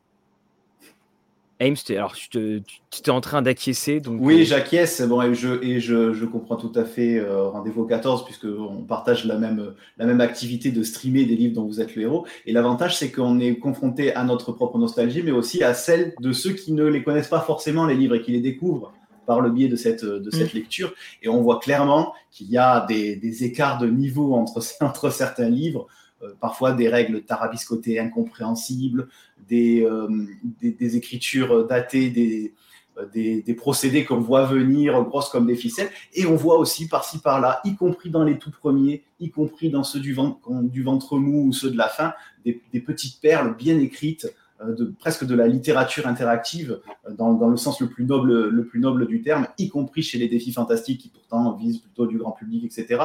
On est en on a euh, vraiment des écarts très différents et la, nostalgie peut effectivement jouer parfois, parfois des tours quand on lit, euh, notamment ceux de science-fiction, quand on est enfant, on peut, peut se laisser séduire par toute cette ambiance. Quand on les relit adultes, c'est ceux qui vieillissent le plus mal. D'abord parce que la science-fiction, c'est quelque chose qui, qui vieillit parfois mal. Oui, tout à fait. Euh, c'est là qui est paradoxe. Hein. On parle du futur, mais le futur vieillit mal. le, futur vieillit mal. Je trouve c'est une belle, une belle formule. Et alors toi, alors Là, vas-y, euh, Laurent, tu nous parlais de. Il y a un qui a bien vieilli, justement, euh, un SF, c'est L'hiver des hommes, justement, c'est le destin numéro 5 qui n'avait pas été publié en 95. Euh, c'est assez incroyable. Donc, il a été écrit bah, à cette époque-là, donc en 94-95. Et ça a bien vieilli. Alors, sur le, sur le ton, sur les illustrations, ça fait très rétro-futurisme. Hein, les, les, illustrations sont de Russ Nicholson. Oui. Dans ce qu'il avait de, meilleur à cette époque-là, il dessinait encore euh, super bien. C'est euh, euh, voilà, c'est un petit peu dégueu comme on aime bien dans ce genre d'illustration. Donc il y a un côté un petit peu kitsch, effectivement, un petit peu désuet. Mais par contre, le, Dave Morris a été super intelligent en écrivant ça. C'est pour le contexte, le cadre, le style d'écriture, la technicité, c'est pas du tout démodé. Et nous, voilà, chez Chalconos, on est très fiers d'éditer ce bouquin-là. On ne dit pas qu'on sort une vieillerie, un truc démodé. C'est encore de nos jours. Et dans les premières pages, euh, je, peux, je peux vous lire le début, c'est assez bluffant. Quoi. Ça commence comme ça. Euh, euh, donc c'est au début des années 2000. Hein. La dégradation des conditions climatiques donna lieu à un sommet mondial extraordinaire. La communauté internationale décida de mettre en œuvre des mesures visant à réparer les dommages causés par l'activité industrielle à l'écosystème et à l'atmosphère. En 2056, un ensemble de satellites de régulation climatique avait été mis en œuvre. On s'y croirait. Incroyable. Sauf qu'on a rien. mais ça, voilà. Euh, voilà juste pour la parenthèse SF qui ne vieillit pas toujours. Euh, ceci dit, le post-apo vieillit moins, moins mal que le, space opéra en termes de science-fiction. Alors justement, donc c'est Anthony dit ça. Est-ce que le, souvenir du plaisir reste intact? Alors moi, je dois poser la question à Marc parce que Marc, quand tu es revenu, donc tu as eu cette espèce de Madeleine de Proust à paragraphe, donc que tu les as relus, je, je mmh. suppose. Est-ce que tu. Il y a eu des moments où tu te rappelais les endroits où tu étais quand tu le lisais? Ou est-ce que c'était. Tu te rappelais de l'histoire? Est-ce que c'était finalement un rappel d'une période où toi tu étais jeune ado? Ou est-ce que c'est l'histoire vraiment qui s'est rappelée à ton souvenir? Pour moi, c'est indissociable. On est plongé dans ce livre, on est au cœur et on le joue avec ce qu'on ressent, avec ce qu'on connaît, avec ce qu'on imagine. Euh, comme euh, je l'avais raconté dans la première table ronde, je les ai lus dans une campagne reculée euh, des Balkans. Je n'avais ni eau courante, ni électricité. Je lisais au feu de camp sous une voûte étoilée. Et je peux dire que la moindre mot, la moindre respiration dans ce livre était pour moi quelque chose de, qui, qui qui, remplissait en fait euh, tout l'univers mental, euh, sensoriel qui était autour de moi. Donc, de ce point de vue-là, je pense aussi que je fais partie d'une. Euh, j'ai vraiment la chance d'avoir été parmi les premiers lecteurs parce que j'étais la cible, c'est-à-dire un monde pré-informatique, un monde où on prenait le temps de, voilà, de, de, se poser pour lire avec des illustrations qui avait un rapport à l'image extraordinaire. Ian Livingstone, par exemple, c'est en même temps peut-être un des meilleurs et un des plus mauvais. Et pour les mêmes raisons. Pour les mêmes raisons. Euh, outre le fait que c'est le créateur, enfin un des créateurs, un des boss du sujet, c'est probablement l'une des écritures les plus plates. C'est assez plat l'écriture de Ian Livingstone. Mais lui, il a eu le génie de les coordonner avec les meilleurs illustrateurs. Et la réalité, c'est que sa structure, en souvent en one true pass, un seul bon chemin à trouver, fait que le livre est un casse-tête. Comme c'est un casse-tête, on y revient. Et comme les phrases sont courtes, les descriptions extrêmement lapidaires, on n'a pas de problème à relire deux fois, trois fois, quatre fois, cinq fois la même histoire, alors que par contre, on a tout dans l'image, dans l'illustration qui est à côté. La cité des voleurs, quand on la, quand on la parcourt, c'est véritablement le plaisir de voir ces illustrations de Yann McKay, un des meilleurs illustrateurs hein, qui ait participé, alors que les phrases sont extrêmement... Euh, voilà. je, peux montrer un exemple. Je peux montrer un exemple sur. Je, suis tout à fait d'accord avec Marc. Hein. Euh, c'est exactement ça, c'est important. Faire des, euh, un, style assez neutre qui se relise bien lors des multiples passages. Voilà, c'est fait pour. De, de Mackay qui sont formidables. Alors justement, après, je, je te mets, voilà, vas-y. Donc, si on lit la phrase de euh, Ian Livingstone, c'est Devant vous se tient une jeune femme vêtue de soie noire. Et puis voilà mhm. l'image. Voilà. C'est euh, le paragraphe fait deux lignes. Oui, voilà. oui, oui. La description, elle est ultra lapidaire, mais l'illustration est incroyable. Et en fait, euh, le tout fonctionne extrêmement bien. En tout cas, ça fonctionnait à merveille sur quelqu'un qui en 84, 85, 86 ne pouvait pas euh, imaginer d'expérience 3D comme, on peut, comme on peut en avoir aujourd'hui. Alors justement, moi j'ai une question à, vous poser faut combien de temps pour lire un livre dont vous êtes le héros? Alors, je parle du format classique, euh, les 250 paragraphes. 450. 400, 450, 450, excuse-moi, tout augmente. Euh, combien de temps à peu près? Hein. Parce que c'est une question. Parce que moi, c'est une question euh, qu'on a eue après, je sais plus les, la la table ronde 1 ou la table ronde 2, je ne sais plus laquelle. Et c'était quelqu'un qui me disait Ah, moi, j'aimerais vraiment bien me relancer dedans, mais, mais je ne sais pas si j'aurai le temps. Et je lui mmh. dis, mais tu sais, c'est pas des, c'est pas comme des romans où. Euh, ce que, oui, ça reste rapide.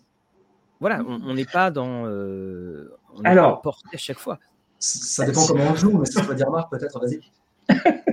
Ah, ou, si tu veux le dire. Non, vas-y. Alors, si tu, nous avais fait, tu nous avais fait de magnifiques représentations graphiques des structures des livres. Ces livres sont des invitations à la, cartographie, cartographie mentale, cartographie imaginaire. C'est-à-dire que non seulement il faut essayer de comprendre comment fonctionne la topographie des lieux qu'on visite, mais il y a aussi la cartographie mentale de la manière dont les histoires font des embranchements et comment est-ce qu'on passe d'une branche à une autre. Si on commence à essayer de restituer les lieux dans lesquels on se, trouve, ça peut prendre beaucoup de temps. Quand on est dans un marais au scorpion, on peut certes faire un speedrun euh, de l'enfer, mais on peut aussi essayer de voir comment on va passer d'une clairière à une autre. Euh, est-ce que ça a de l'intérêt de repasser dans la, dans la clairière parce que la deuxième fois il se passe pas la même chose que la première et ainsi de suite. Autant d'éléments qui font que euh, il y a toute une dimension méta, c'est-à-dire de connaissance du gameplay. Et à partir de là, euh, on peut véritablement prendre énormément de temps à le lire. Mais on peut aussi tout à fait le bâcler, ok, vous prenez à gauche, ok, je lance les dés, bon c'est bon, je l'ai tué, hop, je prends le machin, je, ça peut être une demi-heure, ça peut être quatre heures. Euh, je, me souviens que j'utilisais des bougies quand, euh, quand j'étais là-bas et que euh, la plupart du temps, il m'arrivait, moi, de, de, de, passer une bonne partie de la nuit à les lire jusqu'à ce que la bougie ne soit, soit, soit au bout. Quoi. Ah, autre temps, autre époque. un, petit. on a rendez-vous au 14 qui dit le pauvre Ian Livingstone, les oreilles qui sifflent chaque fois qu'il y a une table ronde sur les livres dont est l'euro. Alors c'est vrai que. J'ai aussi dit que c'était le meilleur. Hein. voilà. Est-ce que le premier violoniste au monde était le meilleur violoniste? Mais il était le premier violoniste. Ça, c'est toujours c'est très très grand débat. Alors, justement, on, euh, je crois qu'il est malade d'ailleurs, hein, si j'ai bien lu. Euh, c'est Steve Jackson. Steve Jackson. Parce que justement, donc, Ian Livingstone est revenu avec euh, l'ombre des géants voilà, qui était euh, pour, euh, le, pour les 40 ans de Fighting euh, Fantasy, donc de défis fantastiques. Et puis vous aviez eu les secrets de euh, c'est Salomis, non, Salamonis, voilà, hein, pour, les, pour les 40 ans.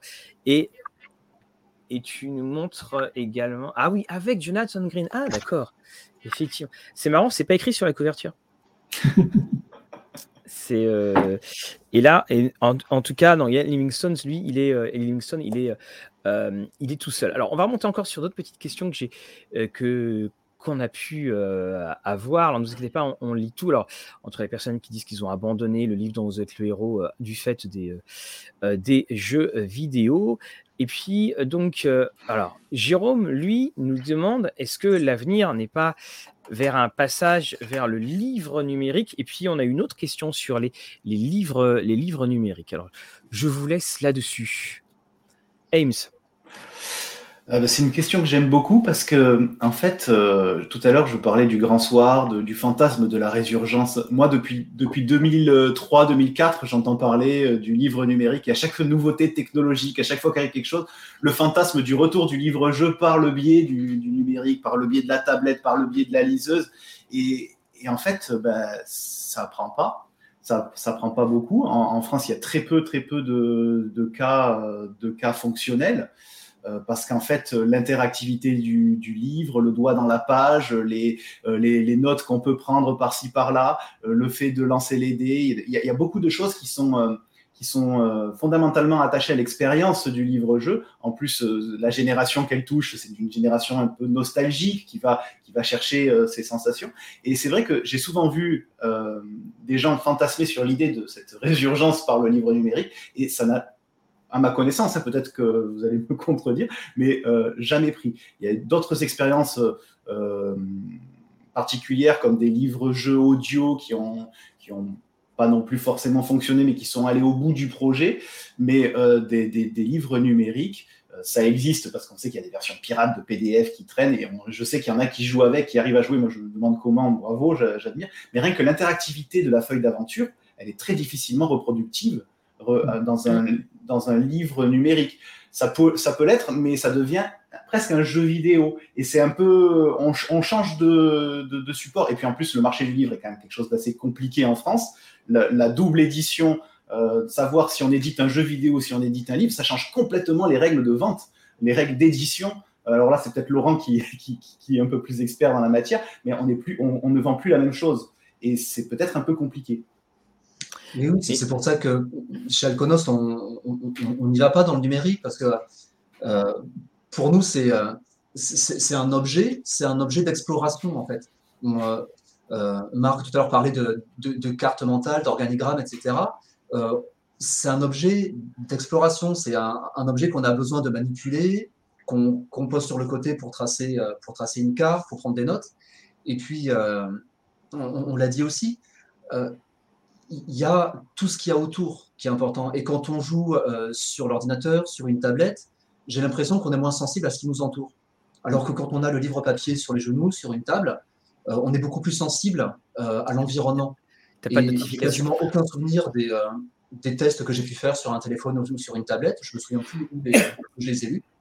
Alors, par que, alors que par contre, les, euh, les livres, par exemple l'épée de légende, que j'ai pu lire à, plusieurs, on était plusieurs à les lire, on se mettait à trois autour d'une table, je revois encore, voilà, on était dans le jardin du pote, euh, ses parents étaient contents parce qu'ils jouaient plus à des jeux de vidéo à ce moment-là, il y avait, il y avait euh, le petit Centro et, d'autres voilà, qui, venaient pour, pour, pour, jouer, les parents étaient super contents, c'était festif, on se mettait autour de la table du jardin, et j'ai encore cette image, quoi, avec le, je me rappelle encore la saison, les odeurs, les l'excitation qu'il y avait autour de, ce livre papier qu'on feuilletait tous, qu'on se passait, euh, puisque c'était l'épée de légende, on était donc à trois joueurs, on, lisait à tour de rôle, donc on se passait le bouquin.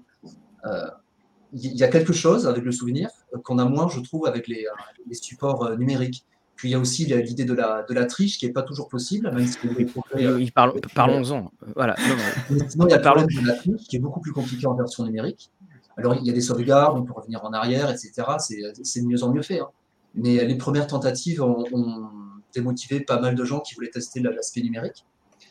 Après, euh, il y a euh, les, studios Inkle qui font des, choses très très belles par contre, qui font de très jolies choses. Euh, alors j'ai j'ai pas tout testé, j'ai juste vu les, sorcelleries qui sont hyper bien faits.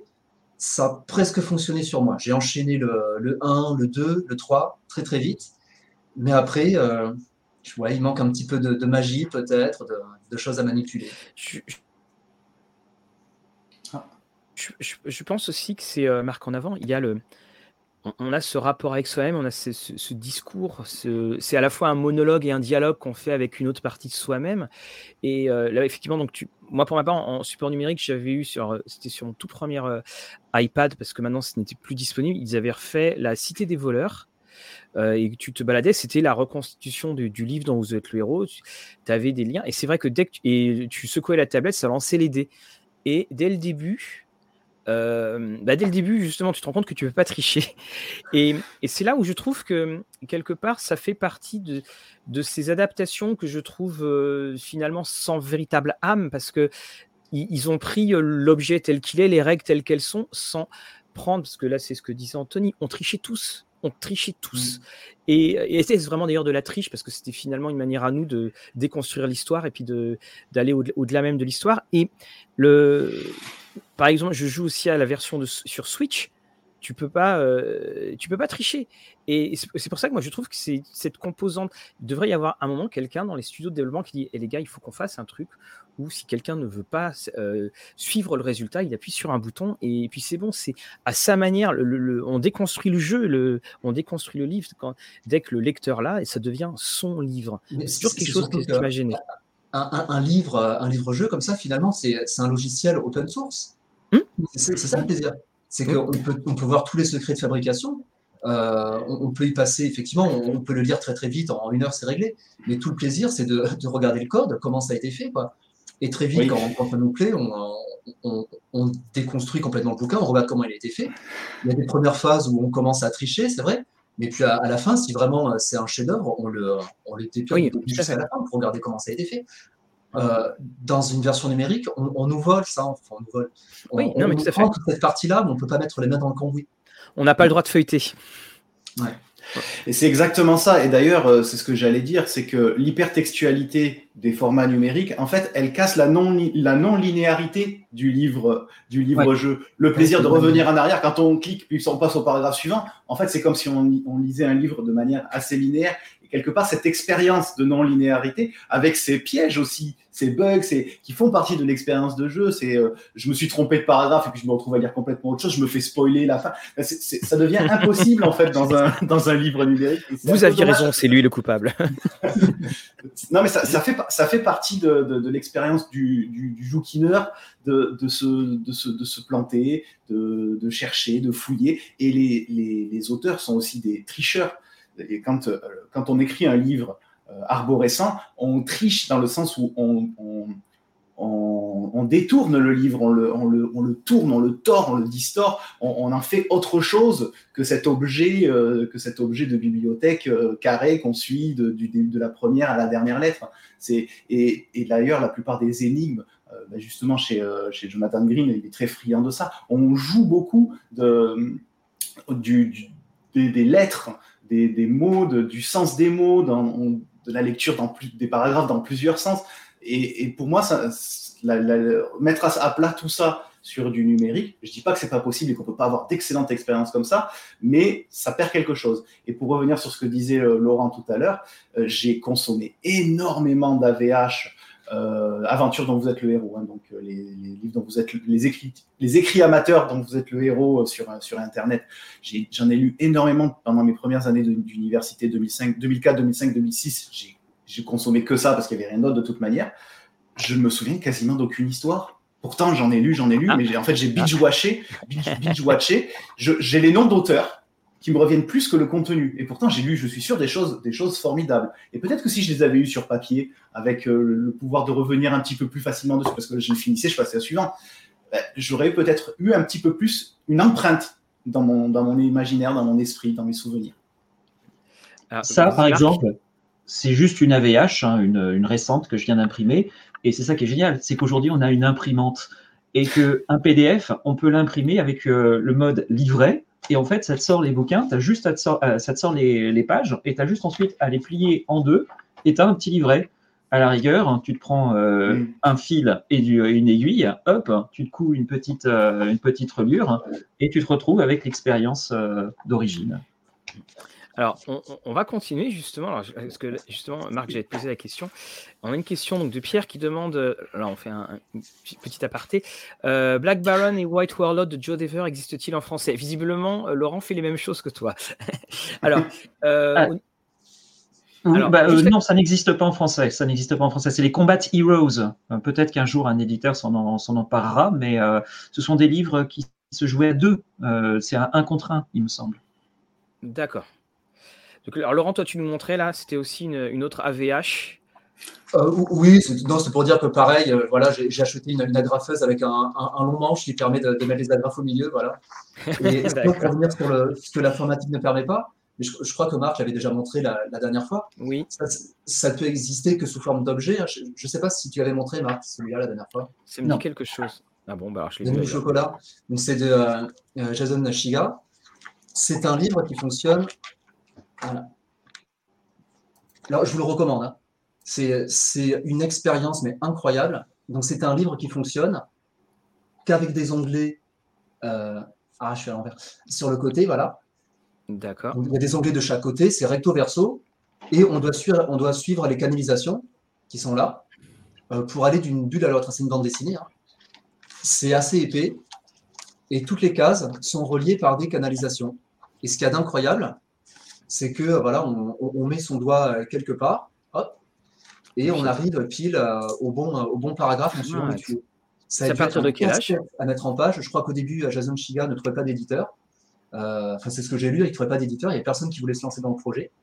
ça, il a mis beaucoup de temps et au début, il a fait plein de prototypes papier qu'il était le seul à pouvoir réaliser avant de finalement trouver un, éditeur. Ah, alors, c'est chez quel Donc, c'est Vanille. C'est chez Kambourakis. Euh, et il y a un, dernier, un dernier tome qui est, qui est sorti. J'ai plus le titre en tête, mais ça se retrouve assez vite. Euh, il vous suffit d'avoir le, le, nom de l'auteur, c'est Jason Shiga. J'essaie de chercher sur la couverture, voilà. Hmm. Voilà, d'accord. Jason Shiga. Jason Shiga. Et euh, il voilà, le, dernier est sorti, on l'attendait depuis des années, depuis quasiment dix ans, je crois, et il est enfin sorti. Alors, le, on, a d'autres questions, donc j'ai des souvenirs similaires par rapport à ce que tu disais, euh, euh, Laurent. Euh, à plusieurs copains sur ce type de livre, mais j'ai des souvenirs aussi de là où j'ai terminé certains jeux de Game Boy, l'endroit, les, les, les, ambiances. Alors, des livres solides avec un peu de matériel interactif comme des roulettes qui tiennent à la couverture pour déterminer l'équipement, comme quoi. Et puis, en trichant, nous dit Anthony, effectivement, on s'approprie un petit peu mieux les, les choses. Alors, juste pour le livre à roulettes, mais j'en parlerai mhm. peut-être tout à l'heure à la fin de l'émission, c'est la collection Gameflow. Enfin, l'éditeur, c'est Gameflow, c'est ma première aventure. Euh, j'ai toute la collection pour mes a, qu'on a souvent euh, présenté sur. Euh, c'est vraiment le, truc que j'aimerais conseiller. Mais on, en voilà. on, les, ouais, on les a, on avait reçu les auteurs d'ailleurs, et puis on, on, les a régulièrement, on, les a régulièrement euh, montrés en, en, vidéo et, et en critique. Alors. Jérôme dit un des freins d'achat des livres dans les c'est le nombre de versions et leur tirage limité.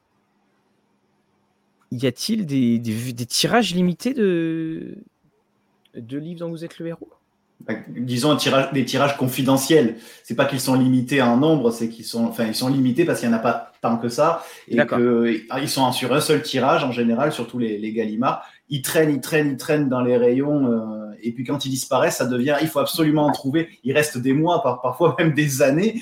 Euh, moi, j'allais euh, régulièrement dans la même librairie où je voyais toujours les, les, les mêmes dix livres qui étaient là pendant des années, des années un jour, ils ont disparu, ils ont disparu un peu partout, et tout le monde a dit Oh là là, c'est la il y en a plus, ils sont introuvables, ils valent 150 euros sur, euh, sur, sur, les plateformes. Euh, et en fait, le, tirage, pour moi, il est, proportionnel à la, demande, à la demande réelle. Euh, c'est juste que quand ils disparaissent, ils, créent un effet de, de, de manque ou d'envie de, l'avoir pour certaines personnes, ou certaines personnes qui les redécouvrent un peu trop tard. Euh, pas plus tard qu'hier, j'ai vu que quelqu'un cherchait euh, le, Maître des Ténèbres euh, édition collector jusqu'à il y a peut-être quelques mois, deux, trois mois, on le trouvait encore un peu partout facilement. Et là, maintenant, il se vend à 150 euros. ah, bah mince, moi qui voulais l'acheter. D'accord, ok, bah, bon, bah, Et il va y avoir une édition similaire de d'un défi fantastique, hein, je crois. Il me semble que Scriptarium avait annoncé ça. C'est là où il nous manque Thomas. Alors on précise hein, d'ailleurs, je crois, je crois que je l'ai oublié de dire pourquoi Ames était là. C'est parce que Thomas de Scriptarium, puis qui travaille aussi avec Gallimard, bien a eu un, empêchement. Hein, bien entendu, j'ai totalement oublié de, dire ça. Je, viens de m'en rendre compte. Donc effectivement, alors donc notre brave Joe Dever, là version collector, il y aura un, il y a un espoir qu'il soit réédité ce soit le collector Ouais. Alors non, parce que le, ils ont décidé de le ressortir en, euh, dans cette, euh, dans cette version-là. Donc vous pouvez toujours trouver, c'est le même, hein, c'est les mêmes illustrations, c'est la version augmentée, le contenu est le même. Par contre, il est en souple. Et euh, non, je ne pense pas qu'il fasse un retirage. Et pour ceux qui vraiment ont peur de, disent qu'ils ont manqué quelque chose, non, non, non, vous n'avez pas manqué quelque chose.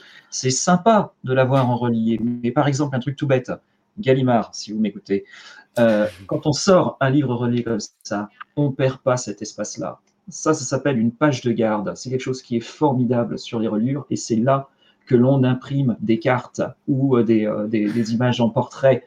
Voilà. Donc, si on n'a pas de page de garde particulière, l'édition, l'édition souple fonctionne très bien. Oui, effectivement.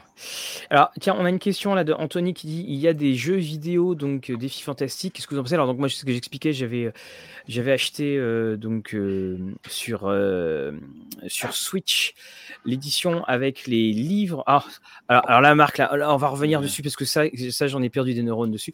donc, il y avait l'édition donc de la Cité de la peur et puis c'est également il y avait un autre jeu qui était dedans. Alors, c'est très sympathique parce que tu vas d'un endroit à un autre, tu récupères récupères en fait des cartes. Tu as tout à fait évidemment cette ambiance de, de livre dont vous êtes le héros, parce que c'est les mêmes, les mêmes caractéristiques. Mais le jeu est, je trouve, assez violent. Et ce qui fait que comme tu peux pas tricher, bah, il y a quand même des moments où tu sais très bien que quand tu vas traverser une rue et que tu as deux ou trois points de vie, il y a des rencontres que tu peux pas éviter et tu sais que tu, tu arriveras pas au, bout de la rue. Donc tu meurs assez facilement. L'avantage c'est que tu peux, alors voilà, c'est Fighting Fantasy Legends. L'avantage c'est que tu peux continuer rapidement. Mais là, je t'avoue que en ce moment c'est plutôt Super Mario avec ma fille qui a pris le dessus. Donc il va falloir que je, reprenne un petit peu le dessus. Alors Marc, tu, tu, tu viens de nous montrer mmh. quelque chose qui est un donc les douze sorciers. Alors, mm. ça, c'est l'histoire. C'était le magazine Piranha que Gallimard avait fait et ils avaient sorti ceci. Euh, c'est pour moi une, source de frustration énorme parce que, tout comme Laurent, je le faisais avec les copains et j'essayais de comprendre. Euh, donc, euh, on explique que ce sont des, des grandes illustrations assez superbes, illustrations très très détaillées avec le texte à côté. Et en fait, à la fin de chaque, à la fin de chaque page, euh, il y avait euh, une sorte d'énigme auquel on devait y répondre. Et puis, euh, à la fin donc, du bouquin, ça nous permettait de trouver la solution. Le truc était horriblement compliqué. J'ai jamais réussi à trouver. Gallimard enfin, et Piranha n'a jamais, jamais, ils ont jamais diffusé la, la solution. Hmm. oui, d'ailleurs, il y a sur le net une quasi-légende urbaine autour d'une solution imprimée avec une couverture rouge. Euh, il faut savoir un truc, c'est que euh, la version française est injouable. Il y a en fait, euh, dans il y a un détail dans une image qui est absolument crucial et qui n'apparaît pas dans cette édition et donc on ne peut pas le. même, dans Piranha, même dans Piranha, c'était le cas, tu sais, tu sais pas parce que il y avait. Je crois, il, il me semble. De mémoire, il y avait eu, ils avaient fait un qui était un style un petit peu Indiana Jones. Ils avaient fait, euh, enfin avec la pierre de Kali ou la pierre de je sais plus quoi. Il y avait eu euh, un de science-fiction. La pierre de sang. La pierre de sang et la, galaxie, la, euh, menace sur la galaxie ou quelque chose oui, comme ça. Oui, c'est ça. Et puis, euh, et le sorcier. Les trois étaient euh, une horreur parce qu'en fait, c'était une espèce d'énorme frustration. D'ailleurs, j'ai jamais compris pourquoi le magazine a dit bah, tenez, on va faire les solutions. Et je pense qu'ils ont dû recevoir beaucoup de courriers pour dire mais c'est quoi la solution? C'était d'une frustration énorme. C'était vraiment une frustration énorme de, de se jeter dedans. Et, et tu refaisais trois fois le truc, tu avais trois fois des résultats différents. C'est une horreur il y a, en fait, le, phénomène de feedback entre les lecteurs et les éditeurs était très particulier dans les années 80. Euh, si on prend le magazine euh, euh, Warlock, qui était le, magazine des éditions Game, Games Workshop, qui, de, Steve Jackson et Ian Livingstone, qui était dédié au livre dont vous êtes le héros. il y avait une interaction qui était, qui était réelle, pas toujours dans le bon sens d'ailleurs, parce qu'en fait le feedback était essentiellement fait par des lecteurs hardcore qui demandaient toujours plus dur, plus dur, plus dur. Et on est arrivé sur des one true pass absolument euh, infaisables, en tout cas infaisables à la loyale.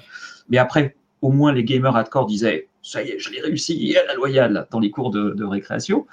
Euh, et par contre, nous en France, on avait des tendances comme ça à essayer de solliciter des lecteurs, mais il n'y avait aucune suite. Il n'y avait pas de suite. Euh, il y avait eu le concours fait par Hachette, dessine ton super-héros dans la collection Super Pouvoir. Ah oui. Hmm. La voici. Ça, je me rappelle euh, également.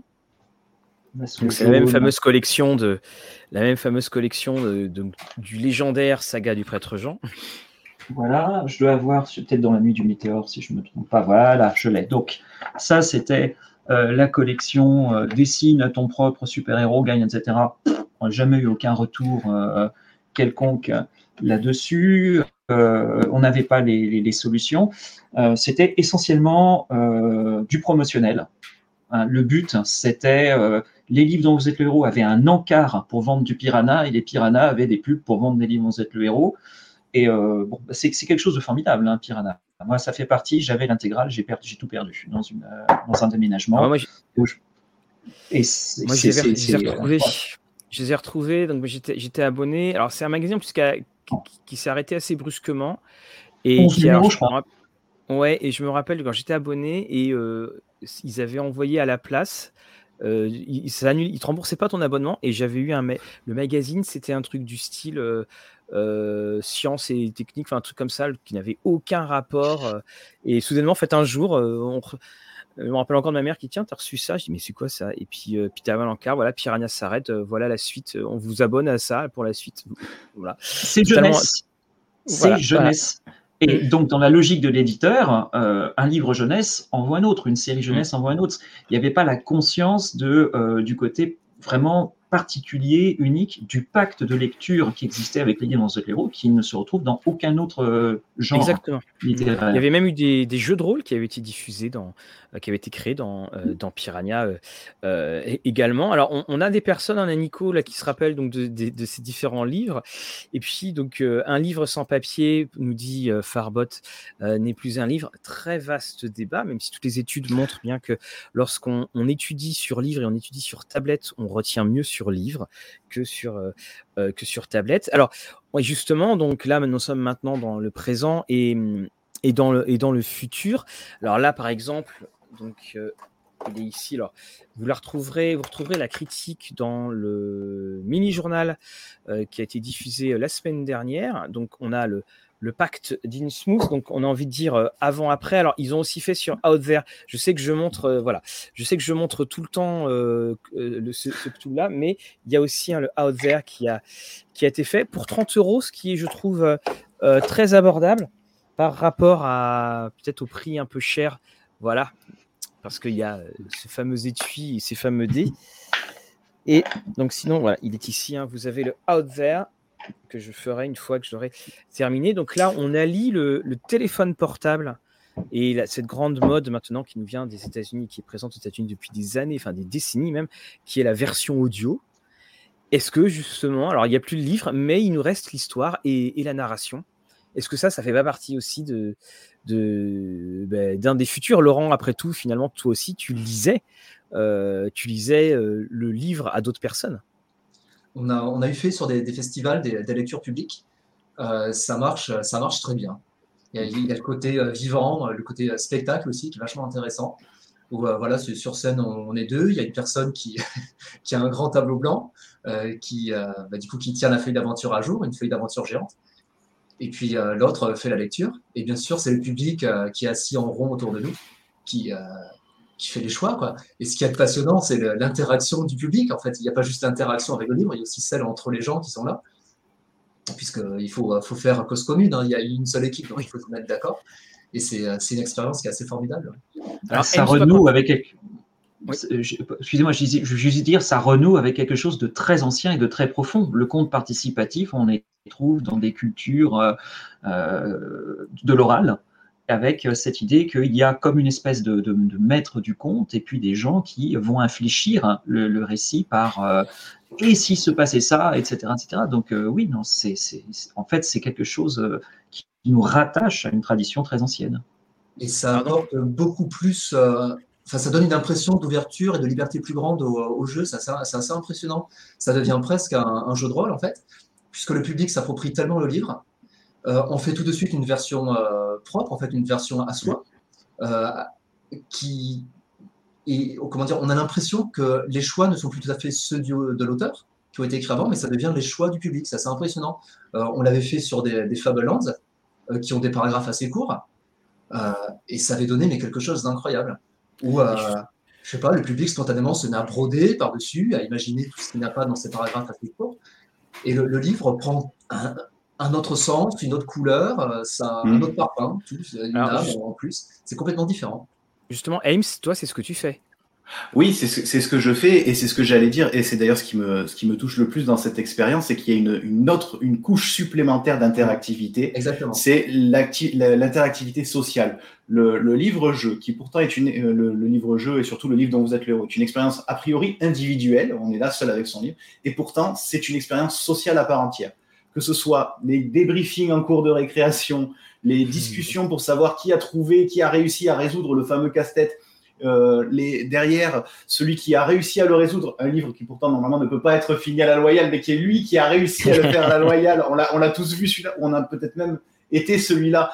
Euh, la, recherche de solutions, euh, tout ce qui s'est passé par la suite sur, sur Internet et qu'on continue là actuellement, on est en train de faire exactement, de faire exactement ça, c'est-à-dire que d'ajouter une couche d'interactivité à un, à un projet, à un produit qui est déjà euh, lui-même euh, basé sur, euh, sur l'interactivité. Et sur Twitch, donc, ou sur, ou sur n'importe quelle plateforme, on retrouve cette manière de faire vivre à la manière d'un théâtre d'un théâtre vivant un petit peu les, livres-jeux. ici, on a sur le sur le on a paragraphe 14, Danou, Duf, on est une, dizaine de, de, streamers réguliers. Je dois peut-être être le plus ancien, en tout cas aussi régulier. ça la, la, question que je me pose, c'est donc tu fais la lecture, mais comment est-ce que tu fais la, gestion de. C'était déjà arrivé que tu meurs en. voilà. La, gestion de la feuille de personnage, tu as une caméra et puis tu dis, bon, ben voilà, il me manque ça. Tu fais les jets de dés, tu. Bah, en fait, comme il n'y a, y a rien, on est obligé de créer. bon, euh, on est obligé de faire avec euh, ce qu'on a sous la main. OBS, j'ai fait, j'ai fait, j'ai utilisé euh, des, des, logiciels de dessin pour faire des cartographies. Je me, je me suis perfectionné. Maintenant, je commence. J'ai un vrai mmh. logiciel de cartographie pour faire mes cartes. mais comme il n'y a rien, chaque streamer fait quelque chose de différent. Et euh, on n'a vraiment pas la même manière de présenter, de, gérer les situations. Et c'est ça qui est génial, c'est de voir qu'une même situation face à laquelle on est confronté, typiquement le paragraphe de fin d'aventure, eh ben, il va y avoir euh, quatre streamers quatre manières complètement différentes de le gérer. Certains vont faire des, des safe states, d'autres vont créer des pouvoirs de résurrection par le chat. Moi, c'est ce que c'est ce que je fais. Euh, euh c'est ce que je fais. D'autres vont recommencer le livre le livre euh, à, à, zéro. Certains vont le lire très sérieusement, euh, de, le paragraphe au paragraphe suivant avec une austérité de lecture tout à fait respectable. D'autres vont partir en live, en digression, en débat sur le sur le chat sur un, paragraphe de deux lignes avec deux choix, mais on a des discussions interminables pour savoir lequel est le bon. Euh, pour en arriver à une conclusion qui sera fausse parce que derrière, Yann Livingstone va nous avoir mis un, dragon qui va nous bouffer. Mais, euh, et cette, cette, interactivité, moi, je l'ai toujours connue. Alors, il y a les livres qui se jouent à plusieurs, euh, on a parlé. Mais euh, moi, personnellement, euh, quand j'étais tout seul avec mes livres, ma petite sœur, quand elle était toute petite, ce que je faisais, c'est je lui prenais le livre, je lui lisais. Donc, c'était en 2000. Euh, enfin, non, pas 2000, parce qu'elle est, elle est née en 2000, donc en 2003, 2004. Je lui lisais le livre. Elle comprenait pas toujours tout. Mais du coup, je, jouais, je faisais, je, faisais des dessins, je, je, gesticulais pour lui faire faire des choix. Puis j'emmenais mon son, son petit cousin avec elle. Et on le faisait à trois. Elle partait à un autre bout du jardin pour pas savoir ce qu'il lui avait choisi. Et oh. c'était comme ça qu'on a, qu'on a, mené de l'interactivité. C'est vraiment du théâtre, c'est potentiellement du, théâtre euh, vivant. Et, euh, et, je le vois sur, le, sur les streamings, mais sur les forums, c'est la même chose. le forum, c'est aussi cette couche d'interactivité de, supplémentaire. Et quand on parlait tout à l'heure de la différence entre les deux, les deux principaux forums, Rendez-vous 1 et euh, la Taverne des Aventuriers, ce sont justement deux manières très divergentes d'ajouter cette couche d'interactivité supplémentaire au livre-jeu. Et, et, moi, je me régale dans les deux parce qu'ils sont complètement différents et ils montrent qu'on peut appréhender cet objet de manière très différente. Alors, juste pour, euh, pour préciser également, ce que vous avez mentionné le jeu de rôle, euh, on a certains éditeurs maintenant qui, pour euh, faire découvrir le système de jeu et faire découvrir l'univers, tu, dans le, tu as le, premier contact, c'est un petit, une petite aventure en 50 paragraphes. L'appel de Cthulhu est, euh, en, affaire avec un truc qui était assez costaud parce que oh là, tu avais assez peu de chances de, survie. Et on se retrouvait, euh, par exemple, je pense également à, Héros et Dragons qui proposait, et puis donc euh, Chronique oubliée qui propose donc un format à la fois. Alors c'est très intéressant, c'est que pour le maître de jeu, il va lire l'aventure dont vous êtes le héros, et le deuxième livret, c'est encore une aventure dont vous êtes le héros, mais le maître de jeu la lit aux joueurs. Et le troisième, là, on est dans du jeu de rôle euh, stricto sensu. C'est vraiment, oui, on, a ce qui a été euh, totalement euh, disséminé. Alors, on a également, et ça va nous arriver vers la fin de l'émission, parce que c'est ce que vous avez demandé, c'est ce que vous alliez proposer, c'est bientôt les fêtes. Est-ce que vous auriez des conseils de compte à destination des personnes âgées pour une intervention en maison de retraite? On compte, à part Green qui, a détourné certains comptes. Après, il y, a réalisme, mais je, c'est dans un univers un petit peu, euh, un petit peu steampunk, un petit peu euh, euh, dieselpunk. Je sais pas si, ça plairait à des personnes âgées qui connaîtraient peut-être pas ces codes-là. Mais après, ça saute pas forcément aux yeux tout de suite. Ça dépend de la lecture. Peut-être qu'on peut. ce sont surtout les illustrations en fait qui sont très très tournées steampunk. Après, le texte est, assez fidèle au livre. Pourquoi pas Alice? Ça peut être ça peut être marrant. Alice au pays des cauchemars. Donc pourquoi pas. Alors, alors donc, pendant que vous allez chercher pour euh, ce qu'il a proposé, donc on a Paul Gara qui nous dit, effectivement, il y avait une petite aventure à vivre en solo dans la boîte rouge de Donjons et Dragons. Puis évidemment, il y avait l'œil noir, parce que l'œil noir, d'ailleurs, on le voit bien même maintenant, est-ce qu'il y a des personnes, puis même à l'époque aussi, il y avait des gens qui comprenaient pas trop ce qu'était l'œil noir, parce que euh, il y avait, euh, y avait tous ces livres, puis il y avait ce logo, mais il fallait avoir la boîte en plastique à côté. Voilà, on se rappelle de tout ça. Alors, Ames, qu'est-ce que tu, qu'est-ce que toi tu proposerais comme livre dont vous êtes le héros? Pour des personnes, euh, des personnes âgées? Alors, personnes âgées, des personnes qui veulent découvrir, ou, des personnes qui veulent découvrir, bien entendu, ou qui veulent redécouvrir. Une des surprises agréables une, fois après ah, avoir Une surprise agréable de ces derniers temps, moi j'ai beaucoup aimé le slasher dont vous êtes le héros, euh, d'Alexandre Sanchez, euh, qui nous fait vivre un slasher. donc pour ceux qui, qui, sont adeptes du genre, euh, du genre avec un G majuscule d'ailleurs, hein, puisqu'on est, on est, dans, on est dans le, genre euh, horrifique. Euh, ceux qui sont adeptes des campus américains où les footballeurs maltraitent un petit peu l'intello et, se retrouvent poursuivis par un tueur avec une hache, une tronçonneuse ou, je ne sais quel objet tranchant, coupant et, dangereux. je trouve que Slasher est plutôt pas mal. Il demande un minimum de matériel et aussi un minimum de temps quand on fait les, quand on fait les runs, les, parties, il y a plein, plein de cheminements possibles. Et je trouve que c'est, on est presque dans le party game immersif. On, part, on, suit une, trame, ça, ça dure pas très longtemps, on l'a fini en, 15-20 minutes, voire moins si on n'a pas de chance. Et on peut repartir, on vit une, expérience différente. Bon, on reste dans le même, dans le même état d'esprit. Et ce qu'il y a de sympa aussi, c'est que quand on reboucle, puisqu'on peut repartir euh, au début, ben, la, partie précédente s'imprime un petit peu dans notre personnage et euh, modifie les stades de départ, l'équipement qu'on peut avoir, etc. Et du coup, ouvre des nouvelles perspectives de découverte et d'exploration. Et je trouvais ça assez, euh, assez sympa et assez bien amené et euh, très bien illustré par Xavier Desbarras. les illustrations ben, que Marc a montrées sont, sont, sont, vraiment très pulp très, et très immersifs, je trouve. On est vraiment dans, bien, bien immergé dans, cette, dans cet environnement. Alors, et toi, Marc, merci Ames, qu'est-ce que tu proposerais comme, euh, comme livre? Alors, euh, si il s'agit pour des, euh, des, gens de savoir est-ce que le livre dont vous êtes le héros c'est capable de produire des chefs-d'œuvre, dans ce cas, je reproposerai ce que j'avais déjà dit dans le premier. Ah bah oui. Celui-ci, oh. voilà. Voilà, celui-ci. Alors, Laurent, Laurent est, est, soulagé parce que ouf, comme ça, ça va pas être trop visible. non, non, mais ça, ça c'est un chef-d'œuvre. Voilà, c'est une merveille. Euh, donc, c'est euh, à la fois, ça peut parler aux jeunes parce qu'on est un jeune personnage, ça peut parler aux adultes parce que le thématique est adulte, ça peut parler aux amateurs de livres parce que le style littéraire est bon, ça peut parler aux amateurs de mécanique parce que même s'il y a un côté répétitif dû au fait qu'on passe des journées avec des matins, des, après-midi, des soirs, tout est en subtilité. Et en fait, on est plongé à l'intérieur par l'idée de comprendre qu'est-ce qui peut motiver tous les habitants d'une cité impériale dans un empire à la, à la façon d'un empire chinois. Et c'est un véritable portrait de caractère, de la corruption, des choses comme ça. C'est euh, voilà, c'est très très très bon. Euh, maintenant, s'il s'agit de conseiller quelque chose de récent, euh, parce que, par exemple, bah, je, il se trouve que je suis dans un, juré dans un prix du livre-jeu euh, qui a déjà décerné euh, des, prix euh, pour le livre 2021.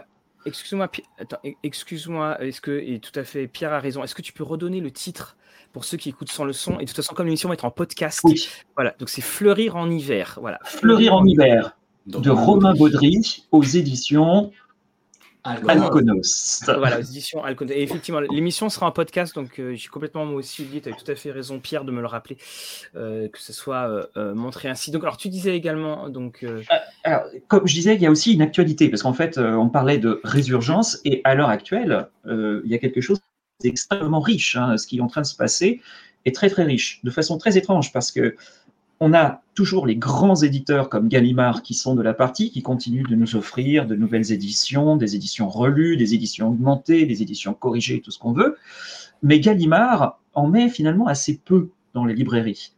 Euh, et dans le même temps, on a beaucoup de nouveaux acteurs, d'éditeurs euh, éditeurs associatifs, petits éditeurs indépendants, et euh, à tel point qu'il y a il y a maintenant un, prix du livre-jeu. On a décerné le prix l'année dernière, 2021, euh, qui a été remis au Festival international du jeu euh, de Cannes. On avait remis par exemple la Fibre Tigre pour euh, Aria. On l'avait remis aussi à, à Toutou Détective pour la catégorie jeunesse. Et donc cette année, il y a plein de, de, participants pour le prix 2022. je conseillerais bien les tambours de Chamanka. Euh, chez euh, Posidonia, qui euh, a le, mérite d'être très différent dans l'ambiance, puisqu'on est un petit peu dans, comme dans Au cœur des ténèbres, en train de remonter à l'intérieur d'un territoire qui, qui, est une sorte d'Afrique fantasmée. Hein. On n'est pas, on n'est pas, c'est pas la, c'est pas la vraie, c'est quelque chose à mi-chemin entre ce qu'on peut découvrir ah. comme un explorateur et, et, du fantastique. Alors je précise quand tu dis euh, Au cœur des ténèbres, hein, c'est le roman de Joseph Conrad, celui qui a été adapté, voilà, librement adapté pour donner euh, Apocalypse Now, mais c'est pas l'expression, c'est euh, entre guillemets au cœur, au cœur des ténèbres. Alors je crois qu'en plus ça, répond bien à la question de Timiak qui dit est-ce qu'il y a d'autres thèmes? Voilà, il y a énormément de thèmes maintenant qui sont qui sont explorés, de la, imaginer donc de l'espionnage, de la politique ou de la romance, et on, on en avait parlé un petit peu hors antenne. Euh, également, dans cette résurgence, c'était les éditions euh, Posidonia, quand ils avaient ressorti les histoires à jouer, ils avaient mmh. sorti des titres qui étaient inédits à l'époque, qui étaient restés dans les, dans les caisses de l'éditeur. Dans plein d'univers différents. Hein. En plus, justement, il y, justement, il y avait, il y avait des, euh, livres d'espionnage, il y avait vraiment de, tout. Donc voilà, ça c'était dans la collection Histoire à jouer, les, livres à remonter le temps. Il y a euh, quelques titres comme Les Soldats de l'ombre, comme euh, La révolte de Spartacus, comme euh, Aventure en Terre Sainte, comme La prise de la Bastille. Il y avait plusieurs titres sur la Révolution française. Il y avait déjà Complot sous la terreur, ou comme La guerre des tribus avec quelqu'un qui aurait pu être Christophe Lambert dans Vercingétorix. voilà. Mais surtout aussi quelques pépites tout à fait intéressantes comme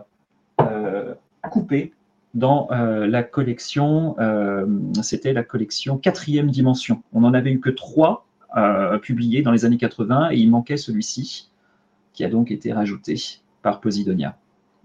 toujours dans Histoire à jouer également. tout à l'heure, Timia posait la question sur, enfin, parler de l'espionnage par exemple. justement, dans les histoires à jouer, il y a toute une, une, série de trois ou quatre livres, je ne sais plus, qui s'appelle Mission spéciale. Et notamment Le prisonnier de Pierre Rosenthal.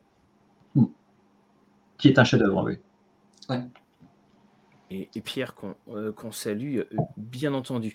Donc euh, voilà, donc Cyril Eka nous parle effectivement de la collection histoire. Moi je me rappelle dans, l'histoire à jouer, hein, c'était les, les, les, voyages d'Ulysse qui m'avaient, enfin l'Odyssée d'Ulysse qui m'avait voilà, qui m'avait emporté. Je l'ai fait un nombre de fois incalculable pour justement avoir tous mes compagnons, pour qu'à la fin, quand je reviens à Ithac, euh, là, les princes prétendants, ils se prennent une dérouillée d'enfer. Mais euh, c'est voilà, c'est des grands souvenirs parce que c'était aussi des jeux, c'était une gamme où il y avait des mini-jeux à l'intérieur. Mm. Il y avait ces petits éléments où on n'était pas que dans la résolution euh, de texte. Et voilà, le voyage d'Ulysse. Justement, à 5 de, par Posidonia de, du, du voyage d'Ulysse. Ah, le A5, je l'avais pas cette fois. on, a, on a Fabrice qui demande s'il y avait des, des, séries dans des univers japonais. Oh oui. J'ai pas entendu la question, pardon. Est-ce qu'il y a des séries dans des univers japonais? Alors, Alors donc, voilà. La marque du samouraï. Donc, une série que l'on doit à Doug Headline et qui donc est inachevée. Monsieur Prêtre Jean. voilà.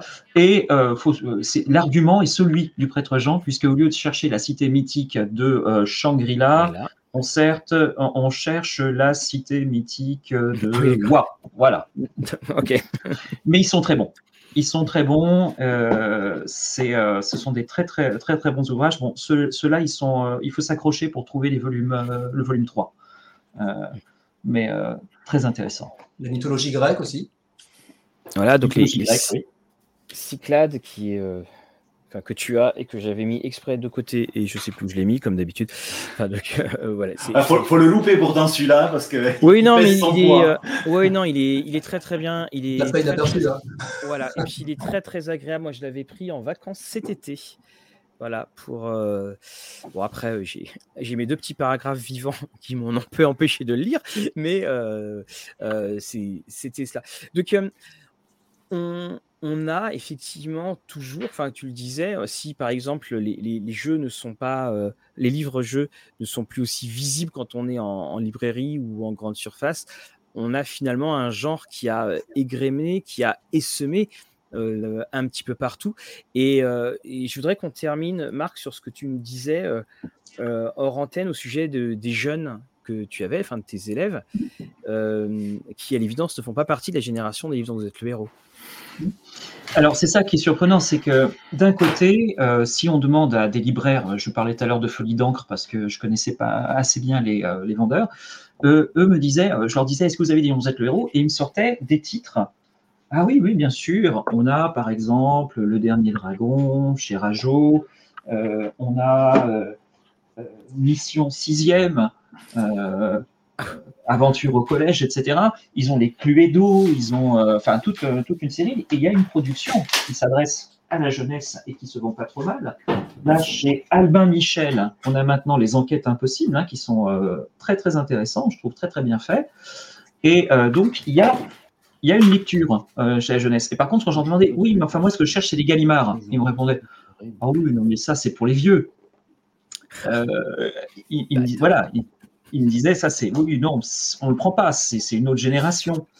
Donc, il y a une espèce de bifurcation, c'est-à-dire en fait, le, la mécanique ludique, elle a infusé, on la trouve un petit peu partout, il y a une production pléthorique de petits livres sans vraiment grande prétention, d'autres un petit peu mieux faits, avec un peu plus de, sérieux, qui, qui, sont lus par les très très jeunes. Mais euh, il se trouve que euh, je connais aussi des lycéens qui, eux, ont une culture euh, gaming, et euh, dans cette culture gaming-là, eh bien, ils connaissent le livre dont vous êtes le héros comme étant une source d'inspiration de jeux qui comptent pour eux. Si on prend Elden Ring de euh, euh, Miyazaki, comme il s'appelle, j'ai oublié son prénom, Hidetaku Miyazaki, Elden Ring, c'est, euh, enfin toute la série des Dark Souls, c'est Mhm. euh, l'ouvrage d'une, euh, c'est un jeu fait par quelqu'un qui adore les livres dont vous êtes le héros et qui cite toujours sorcellerie comme son, sa source d'inspiration. Et quand on est dans Elden Ring, à un moment, on débarque à Lendel la Royale. Mais Lendel Ah. la Royale, c'est une ville du continent de l'ancien de l'ancien monde de, de, de Steve Jackson. Donc on est en plein dedans. Euh, la mécanique Die and Retry, elle s'inspire aussi directement de- d'ouvrages de, Ian Livingstone. Et euh, quand on est sur des livres, les, jeux vidéo de David Cage, euh, on est en fait dans du livre dont vous êtes le héros. Et quand on joue par exemple à Life is Strange, on a des livres dont vous êtes le héros dans Life is Strange. Quand on joue à Disco Elysium, on rentre dans une librairie, on a une édition du Sorcier de la Montagne de Feu. Enfin, c'est euh, voilà, il y a, euh, c'est là, c'est présent, ça a infusé.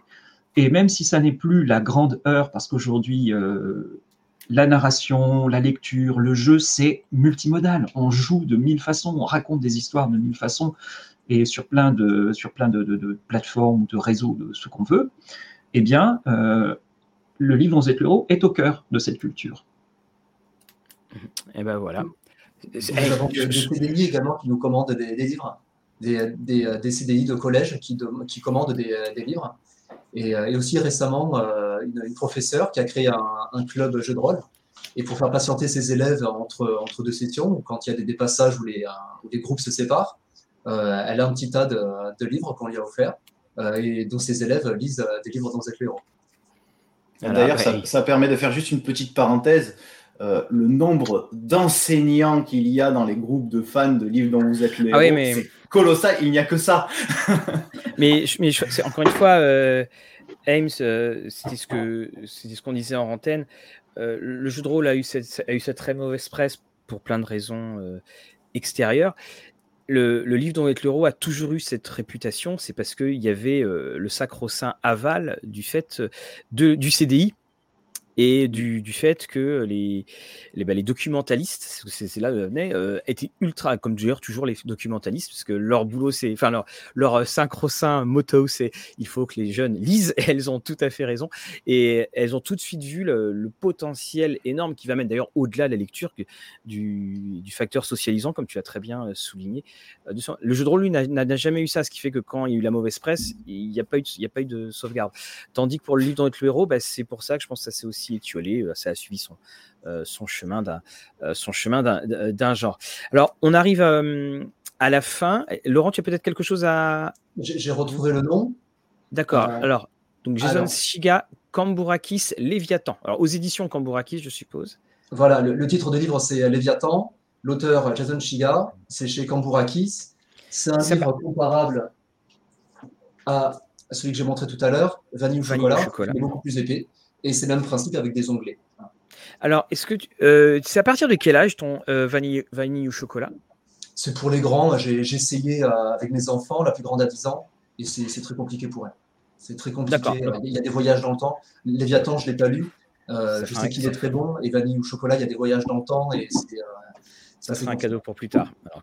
Très bien, bah, je crois que c'est sur ces euh, jolis mots que nous allons euh, nous quitter. Donc, euh, Ames, merci d'être venu. Euh, merci Laurent, merci Marc, et puis une petite pensée pour pour Thomas qui sera de retour pour notre nouvel épisode de, de saison. On trouvera un titre, on trouvera quelque chose, mais il y aura un nouvel épisode. Euh, ne vous inquiétez pas. Un grand grand merci à tout notre chat. Merci à Fabrice d'avoir fait euh, passage. On explique que Fabrice est un des membres de Rollis TV. J'en profite pour vous dire que demain, il n'y aura pas de discussion et dragon sur Eberron parce que bah, justement, la petite dont je parlais était malade. Et puis, la semaine prochaine, mardi prochain, vous retrouverez le live de Noël de Rollis TV. Ça clôturera l'année. Puis après, on va prendre un peu de vacances parce que tout le monde est bien fatigué. En tout cas, un grand merci à vous euh, tous. Un grand merci, euh, Ames, Laurent, Marc. Et je vous souhaite de très très bonnes fêtes de fin d'année. Et je vous dis à très bientôt. Bonne fête, à bientôt. Salut.